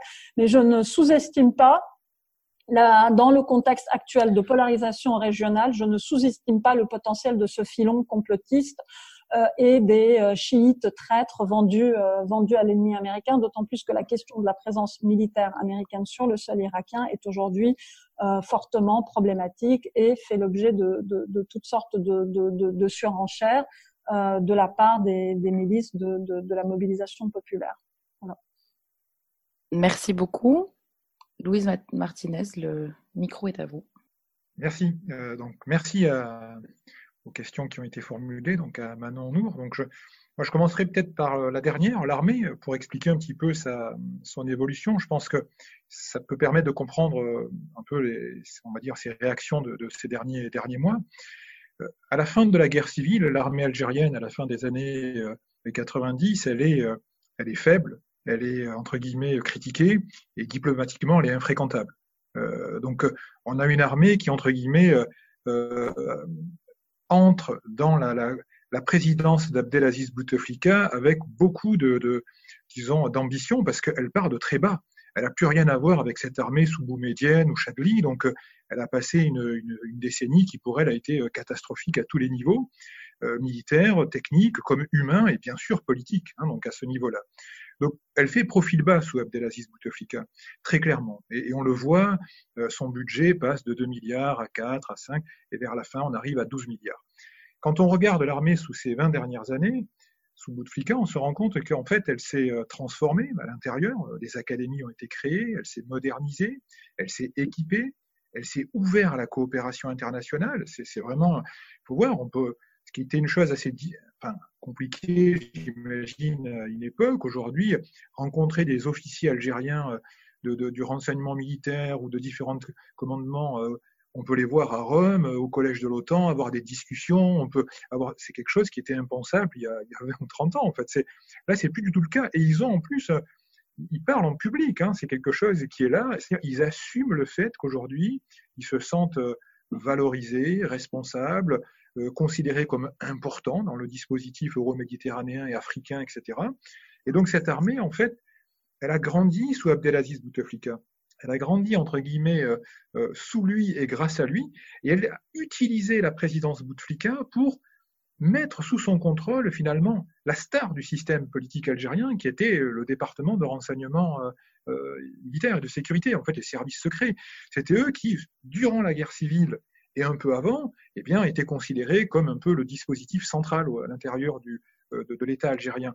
Eh bien, le fait qu'on ait, euh, durant euh, la période d'Abdelaziz Bouteflika, réussi à mettre sous contrôle, c'est un grand mot, disons à mettre sous tutelle au moins constitutionnelle et politique cet organisme-là, a donné à l'armée des moyens d'action extraordinaires. Ce qui va se passer, c'est qu'en 2014, et la question elle est, vraiment pertinente, on, on posée, reposée nous-mêmes à ce moment-là en Algérie, mais, mais pourquoi pourquoi un quatrième mandat? Ça paraissait tellement aberrant.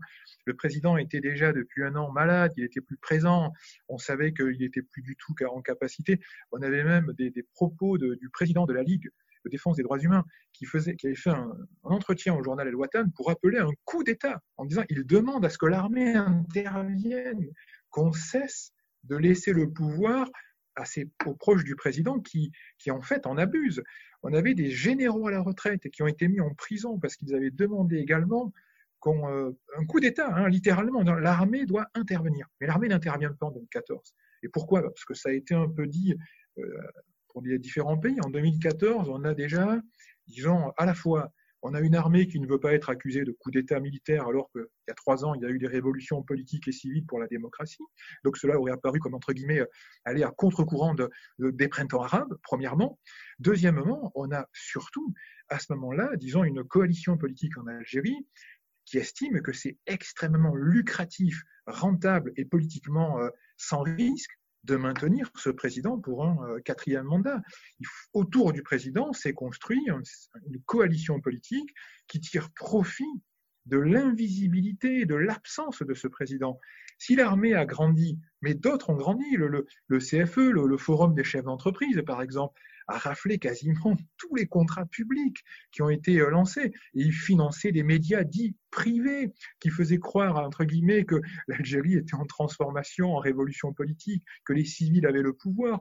On a euh, donné à l'UGTA des moyens d'action euh, incroyables pour ne jamais faire grève, pour ne jamais, entre déstabiliser le système, disons, syndicale globale. Ne parlons pas des, anciens combattants qui ont vu leur contribution passer de quasiment 200 euh, millions à presque 600 ou 700 millions euh, d'euros par an. On a distribué à, travers différentes associations des sommes à des jeunes qui voulaient faire des, des, des petites entreprises, etc., sans aucune évaluation. Globalement, en 2014, eh bien, il y a un consensus au sein du système politique algérien proche, bien évidemment, d'Abdelaziz Bouteflika, pour poursuivre cette entreprise finalement euh, politique qui apparaît comme sans risque. Et l'armée va très clairement mesurer le fait qu'il serait pour elle contre-productif, pour ne pas dire dangereux, d'aller à l'encontre de toute une série d'acteurs syndicaux, politiques, sociétaux qui, demandent le maintien. Et en 2014, on se pose même la question, et c'est El Watan qui la formule, mais où est la société civile algérienne? Il n'y a personne il va y avoir si une manifestation de 2000 personnes dans les rues, encadrées par 10 000 policiers. Mais personne ne va dans la rue pour dire mais ça suffit, il faut arrêter ce, ce cirque-là, c'est un manège, ça ne marche pas. Donc on est vraiment en 2014 devant un moment euh, extrêmement important où on a déjà le sentiment que le régime finalement se transforme, sans doute pour l'armée dans un sens qui ne lui convient absolument pas. C'est une privatisation familiale du pouvoir. C'est le frère, c'est euh, euh, des proches, c'est des amis du président qui commencent, entre guillemets, à, à, gérer euh, le, le, palais présidentiel.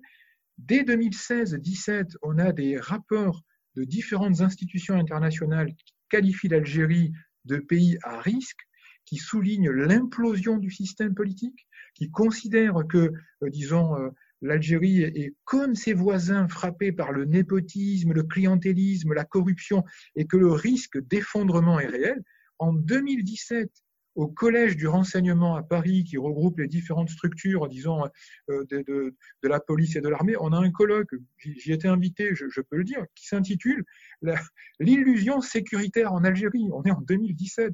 C'est-à-dire, tout le monde est conscient que ce système tel qu'il est parti depuis 2014 ne peut plus fonctionner. Le problème, c'est que dans la rue, dans la, société civile, il y a très peu de visibilité. On a monté avec l'Université de Genève un projet sur les sociétés civiles entre 2016 et 2017. On a un collègue algérien qui a fait des tas d'enquêtes sur la société civile en Algérie en 2017. Il les a fait dans la clandestinité, avec des risques extraordinaires, avec des, coupures, des arrestations. Les, acteurs civils lui disaient qu'ils n'arrivent pas à parler, simplement parce que c'était, euh, il y avait un sentiment de, très grand euh, contrôle politique sur leur euh, activité. Et donc, cela donnait très peu de marge de manœuvre, en fait, pour agir. Lui-même étant algérien, il a essayé d'expliquer que les acteurs civils disaient que c'était extrêmement compliqué. L'armée, à ce moment-là, eh bien, qu'est-ce qu'elle fait? Elle laisse et elle donne à la presse le récit de la privatisation du pouvoir par son frère. Et alors, les articles inondent la presse francophone sur, euh, euh, le nouveau, euh, disons, le nouveau B, D, calife d'Alger, c'est le frère du président, c'est Saïd. C'est-à-dire que pendant un an, en 2018, on construit le récit d'une capture du pouvoir par le frère du président. Là, c'est vraiment, ça, ça, c'est dans tous les journaux, on a cela. Ça dure un an, c'est tout 2018, et ça devient ensuite une croyance. qu'en Algérie, on se met, oui, c'est le frère du président, euh, c'est lui qui contrôle tout. Et donc, ça permet en fait progressivement de dire que finalement, cette Algérie-là ne fonctionne plus. Et en 2019, en février, quand, euh, disons, en janvier, quand on a, on a la même coalition qui appelle à, disons, à, ce cinquième mandat, il était bien que l'armée est toujours d'accord, elle laisse voir. On a quelques partis qui sont très vigilants et, et ils sentent sans doute euh, disons quelque chose de pas très clair. Et les islamistes les frères musulmans disent moi je, m'abstiendrai euh, et ceux qui iront auront une grande responsabilité. Le FFS pareil, le RCD. Mais on sent les traditionnels partis y aller.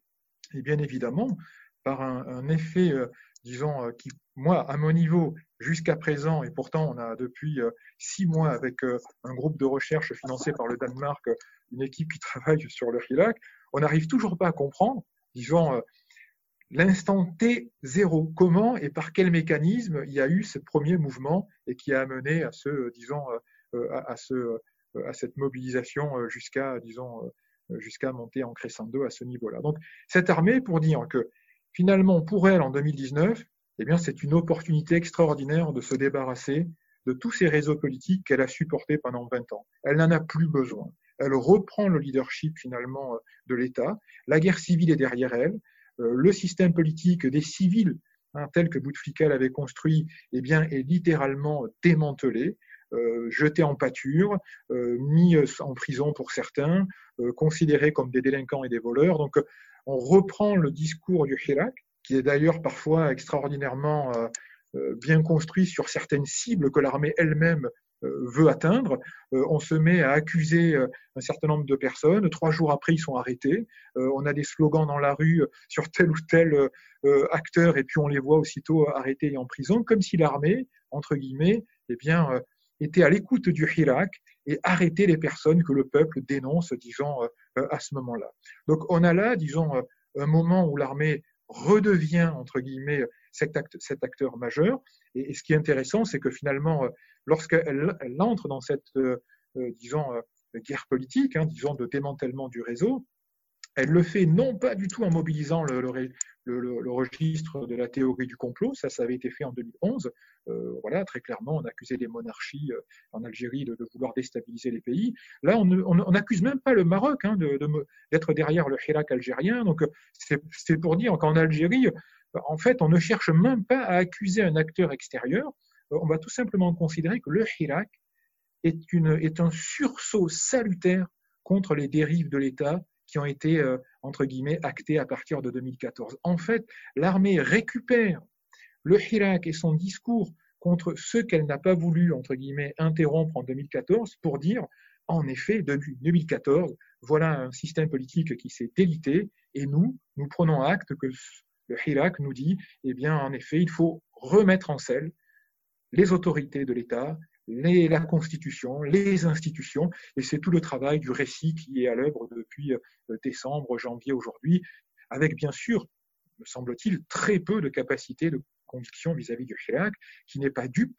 du fait que l'armée utilise sa rhétorique pour pouvoir justement relégitimer euh, des institutions et de l'État. Mais pour l'armée, si on reste à son niveau, eh bien, euh, pour elle, c'est bien évidemment une, une extraordinaire opération, euh, disons, euh, politique de mon point de vue, c'est-à-dire qu'elle s'est reconstruite ces 20 dernières années, Elle s'est ensuite imposée comme finalement l'acteur central qu'elle était jusqu'à la guerre civile pour, disons, non pas gérer les affaires courantes, mais entre guillemets équilibrer les différentes forces politiques. Elle s'est donné les moyens nationaux et internationaux de sa crédibilité et légitimité. Et aujourd'hui, elle le dit clairement, elle attend tout simplement des partenaires politiques nouveaux qui souhaiteront travailler avec elle.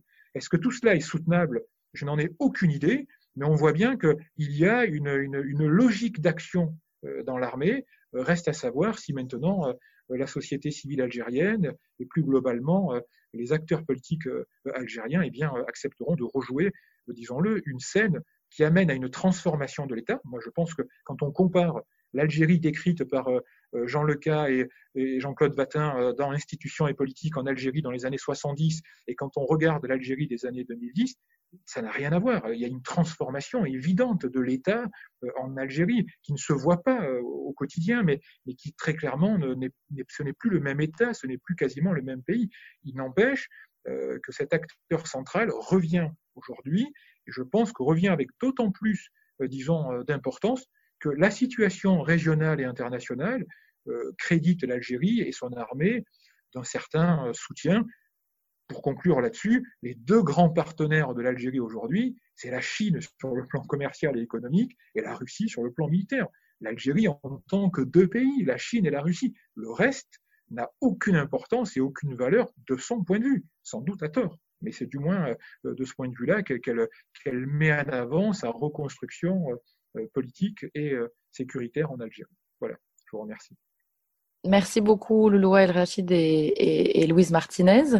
Euh, on, a, on a bien dépassé le temps que nous nous étions impartis. On imagine que tout le monde est, est, un peu fatigué. On sait aussi que certains d'entre vous ont des enfants dont ils doivent s'occuper, mais on voudrait frustrer personne. Est-ce qu'il y aurait des questions avant de laisser Eberhard Kinle conclure cette, cet après-midi qui fut très riche?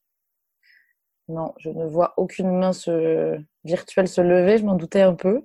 Euh, alors, Monsieur Kinle, on vous laisse la, la parole. Merci beaucoup. Alors écoutez, voilà, l'heure est d'avancée. Euh, normalement, on passerait, on partirait maintenant euh, prendre un petit verre euh, au bistrot à côté et on conclurait peut-être sous des conditions plus agréables que devant un écran. Aujourd'hui, malheureusement, on ne peut pas, même toujours se, rattraper à l'avenir, hein, parce que je pense que on n'a pas encore terminé. On a soulevé beaucoup de questions. C'était une journée très riche, très intéressante, très utile, je crois, pour tout le monde, pour moi aussi. Et alors, euh, on aura certainement l'occasion de se revoir, euh, de discuter de la suite, euh, ce qu'on ne fera pas ce soir. Alors, Camille et Emma m'ont gentiment demandé de, de conclure. Alors, je ne sais pas exactement, voilà, euh, ce que je peux faire en concluant. Et je ne vais pas évidemment reprendre les débats. On a eu des discutants qui, enfin, d'abord des, des, euh, des, des, communications euh, très riches, après des, des discutants qui ont bien discuté les papiers. Donc, ce n'est pas mon rôle non plus de devenir un super discutant. je ne peux pas non plus, malheureusement, faire, disons, la comparaison avec l'Amérique latine ce qui aurait été très très bien, mais voilà, euh, on le fera à un moment ultérieur, parce qu'en effet, on est aux Syrie, on n'est pas en vase clos, on n'est pas seulement au Moyen-Orient, euh, on est dans le monde, et on sait très bien, et vous l'avez déjà dit, euh, Elisabeth l'a dit voilà, on a des contestations actuellement ailleurs. Il y avait même un, numéro spécial de l'Economist il n'y a pas très longtemps qui parle justement de, cette de cette de cette de cette bah, ils n'ont pas dit contagion, ce qui, m'a intéressé, hein, ce qui est intéressant, parce que voilà, personne ne parlait de la contagion ce soir, c'est très intéressant, même si peut-être il y en avait. Mais euh, en tout cas, on vit dans une, période de contestation qui dépasse le Moyen-Orient. Il aurait été très intéressant et il sera très utile et très intéressant de voir ce que nous dira Cecilia euh, Baeza euh, sur, à, ce sujet. Et voilà, donc euh, mes moyens euh, ou ce que je peux contribuer ce soir, c'est relativement limité. N'empêche que, voilà, puisque j'ai la parole, et, puisqu'on a jusqu'à 8 heures, il paraît, non C'est ça euh, Je vais juste faire deux, deux, remarques, trois remarques, trois remarques. Alors, pas sur le déroulement, voilà, pas sur évidemment le pot qu'on prendra une autre fois, mais tout simplement sur trois, trois, observations sur le contenu, sur les débats qu'on a, qu'on a eu aujourd'hui. Alors, premièrement, bon, ça, on l'a rappelé, on l'a on l'a dit, mais je le redis, et c'est intéressant, on est dans plusieurs pays, et pas seulement dans les pays dont on a parlé, euh, on a aussi évoqué le Soudan, on aurait pu évoquer d'autres. On est dans une situation, disons, de face à face, dans des situations de face à face, de forces qui cherchent à défendre le statu quo, et euh, de force, en général les gouvernements, les régimes euh, politiques ou ceux qui parlent au niveau de ces régimes. Et après, il y a, ou à côté, il y a ceux qui, ben voilà, les contestent, qui, euh, chantent, qui essayent à euh, qui essayent, qui essayent, enfin qui cherchent à, à, à, changer ce statu quo. Donc on est dans des situations semblables, et on est dans une situation, et justement, voilà, c'est ça qui était à l'origine de ce, de, ce, de ce, colloque. Et la question, ben voilà, on est dans des situations semblables. Comment on peut d'abord expliquer que ça se passe au même moment? Est-ce que, voilà, je rappelle encore une fois, euh, tout, tout très rapidement, et, l'idée était de, de, de voir euh, ce que ces euh, situations ont en commun et en quoi elles diffèrent. Et on a en effet un certain nombre de, de, réponses partielles euh, à ce qui les réunit et à ce qui les sépare les unes des autres. Alors là où c'était le plus, disons, le plus simple peut-être, ça c'est donc, je passe du constat à une première, disons, c'est pas une conclusion, mais euh, ce que je trouvais intéressant, c'est que euh, plusieurs, plusieurs d'entre vous ont évoqué, disons, une solution peut-être partielle de ce face-à-face, qui se manifeste évidemment euh, selon les pays et certainement selon les, disons, les, les répertoires du pouvoir, les répertoires de l'opposition, euh, selon les conditions, entre guillemets, locales et selon les ressources qui sont disponibles euh, pour les uns et pour les autres. Mais voilà, on a euh, partout, enfin partout, on a, on a, encore, en tout cas dans deux cas, c'est le Liban et c'est l'Algérie, ben, des tentatives d'issue, des tentatives de, de voilà, de, de, de, surmonter euh, cette crise par, des par, par, quelque chose qui peut paraître comme des concessions de, ceux qui actuellement défendent le statu quo. Alors, euh, c'est ou bien un gouvernement peut-être de, de technocrates, de technopoliticiens, euh, dans le cas libanais, donc il y en a certains qui, euh, voilà, se mettent un petit peu en retrait pour laisser euh, travailler en, public d'autres. Et on a, dans le cas euh, algérien, et cette, on pourra presque dire, je caricature un petit peu ce que tu as dit, euh, mais c'est euh, quasiment les, les, forces, du, ceux qui défendent le statu quo, qui, qui embrassent une partie de revendication de la de la de l'opposition euh, et qui nous disent un petit peu comme Boris Johnson, bah, écoutez, vous voulez, vous voulez de l'État, le retour de l'État, mais, vous n'avez pas besoin des, des, travaillistes, moi je le fais à, leur place. Euh, bon, euh, alors, on a ce genre de, de, débat ailleurs aussi, mais je trouvais ça très intéressant. Alors donc, nous avons au moins dans deux cas, en Irak ça me paraît un peu plus compliqué, mais on a en tout cas, dans deux cas, une sorte de voilà, maintenant, est-ce que c'est des concessions réelles? Est-ce que c'est euh, des concessions en trompe-l'œil? Qu'est-ce que c'est? Ben, On verra bien par la suite. En tout cas, on a ce genre de mouvement pour adoucir un petit peu euh, ce, face-à-face. On est loin de ce que, dans, euh, dans le temps, on appelait un compromis historique. On est loin de, ce qu'on aurait pu, euh, dans le temps, appeler une transition pactée. bon, là, c'est des débats d'un autre, âge. Hein. Mais en tout cas, il est intéressant. Est-ce que ça sera le, le renouveau de l'autoritarisme? Est-ce que ce sera euh, authoritarian upgrading? Est-ce que ça sera autre chose? On verra bien, mais il y a en tout cas des, tentatives de ça. Alors, euh, dernière, dernière remarque, donc pour les, pour les origines de ce qui se passe et pour les causes, je pense on est un peu moins avancé. C'est-à-dire, euh, on est, comme on l'a dit, on est tous dans, la, dans une même constellation, on est tous, ou partout, hein, dans, les, dans les trois cas, et dans d'autres cas aussi, mais pas seulement, euh, c'est la contestation, si l'on la regarde euh, sous un angle global, elle, n'a pas lieu uniquement dans des régimes qu'on pourrait facilement qualifier d'autoritaires. Et déjà ici, euh, dans les trois cas, ben voilà, est-ce qu'on peut tous les qualifier d'autoritaires? Peut-être oui, Euh, si l'on est d'accord que euh, la démocratie consensuelle ou consociative peut tout aussi bien être appelée un autoritarisme consensuel ou consociatif, dans ce cas-là, on peut évidemment appeler l'Irak, le Liban comme l'Algérie des régimes autoritaires. On est en tout cas dans trois constellations dans lesquelles beaucoup de ceux qui aimeraient participer au jeu, au, jeu politique en sont exclus, ne peuvent pas vraiment s'exprimer ou ne peuvent pas, euh, même s'ils peuvent s'exprimer, hein, comme c'est le cas au Liban et comme c'est le cas euh, même en Algérie, je pense, hein, il y a beaucoup de gens qui peuvent s'exprimer, mais les gens savent très bien que et, en s'exprimant, ils ne changent pas nécessairement des choses. Alors, même s'il y a possibilité d'expression, il n'y a pas nécessairement la possibilité de peser sur les décisions. Euh, pour aller au-delà de la, de, la, de, la, de, la, de, la, de la dichotomie un peu artificielle entre démocratie et, et, et, et, et autoritarisme. Donc, on est dans des, dans des situations qui sont politiquement, qui ont politiquement en commun que une bonne partie de ceux qui aimeraient avoir leur mot à dire ne peuvent pas le dire ou ça ne change rien. Et en même temps, ce sont des gens qui quand même sont souvent confrontés à des difficultés économiques et sociaux, sociales assez importantes. Donc on a un mélange de, pour faire vite, de hum, incapacité de participer au jeu politique d'une part, et d'autre part, une nécessité, une volonté d'y participer parce que justement, ou bien on, on, ne va pas très bien, ou on voit moins bien qu'avant.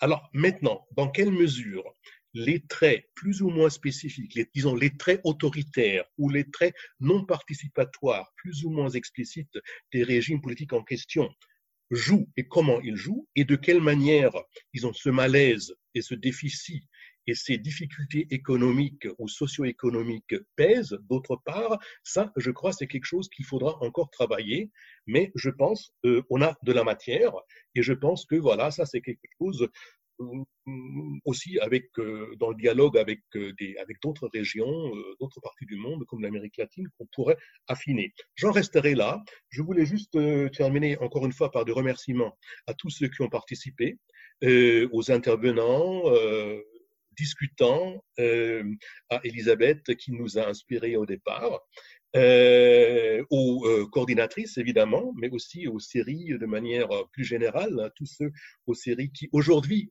déjà normalement on ne les voit pas euh, parce que voilà, ils n'ont pas toujours la possibilité d'assister au colloque, mais aujourd'hui on les voit encore moins parce que voilà, on est un petit, un petit peu réduit là au virtuel, mais bon, je pense que voilà, on n'a pas dit notre dernier mot et on aura certainement l'occasion de se revoir et de continuer euh, d'une manière ou d'une autre euh, le débat qu'on a amorcé ce soir. Encore une fois, merci et bonne soirée à vous tous.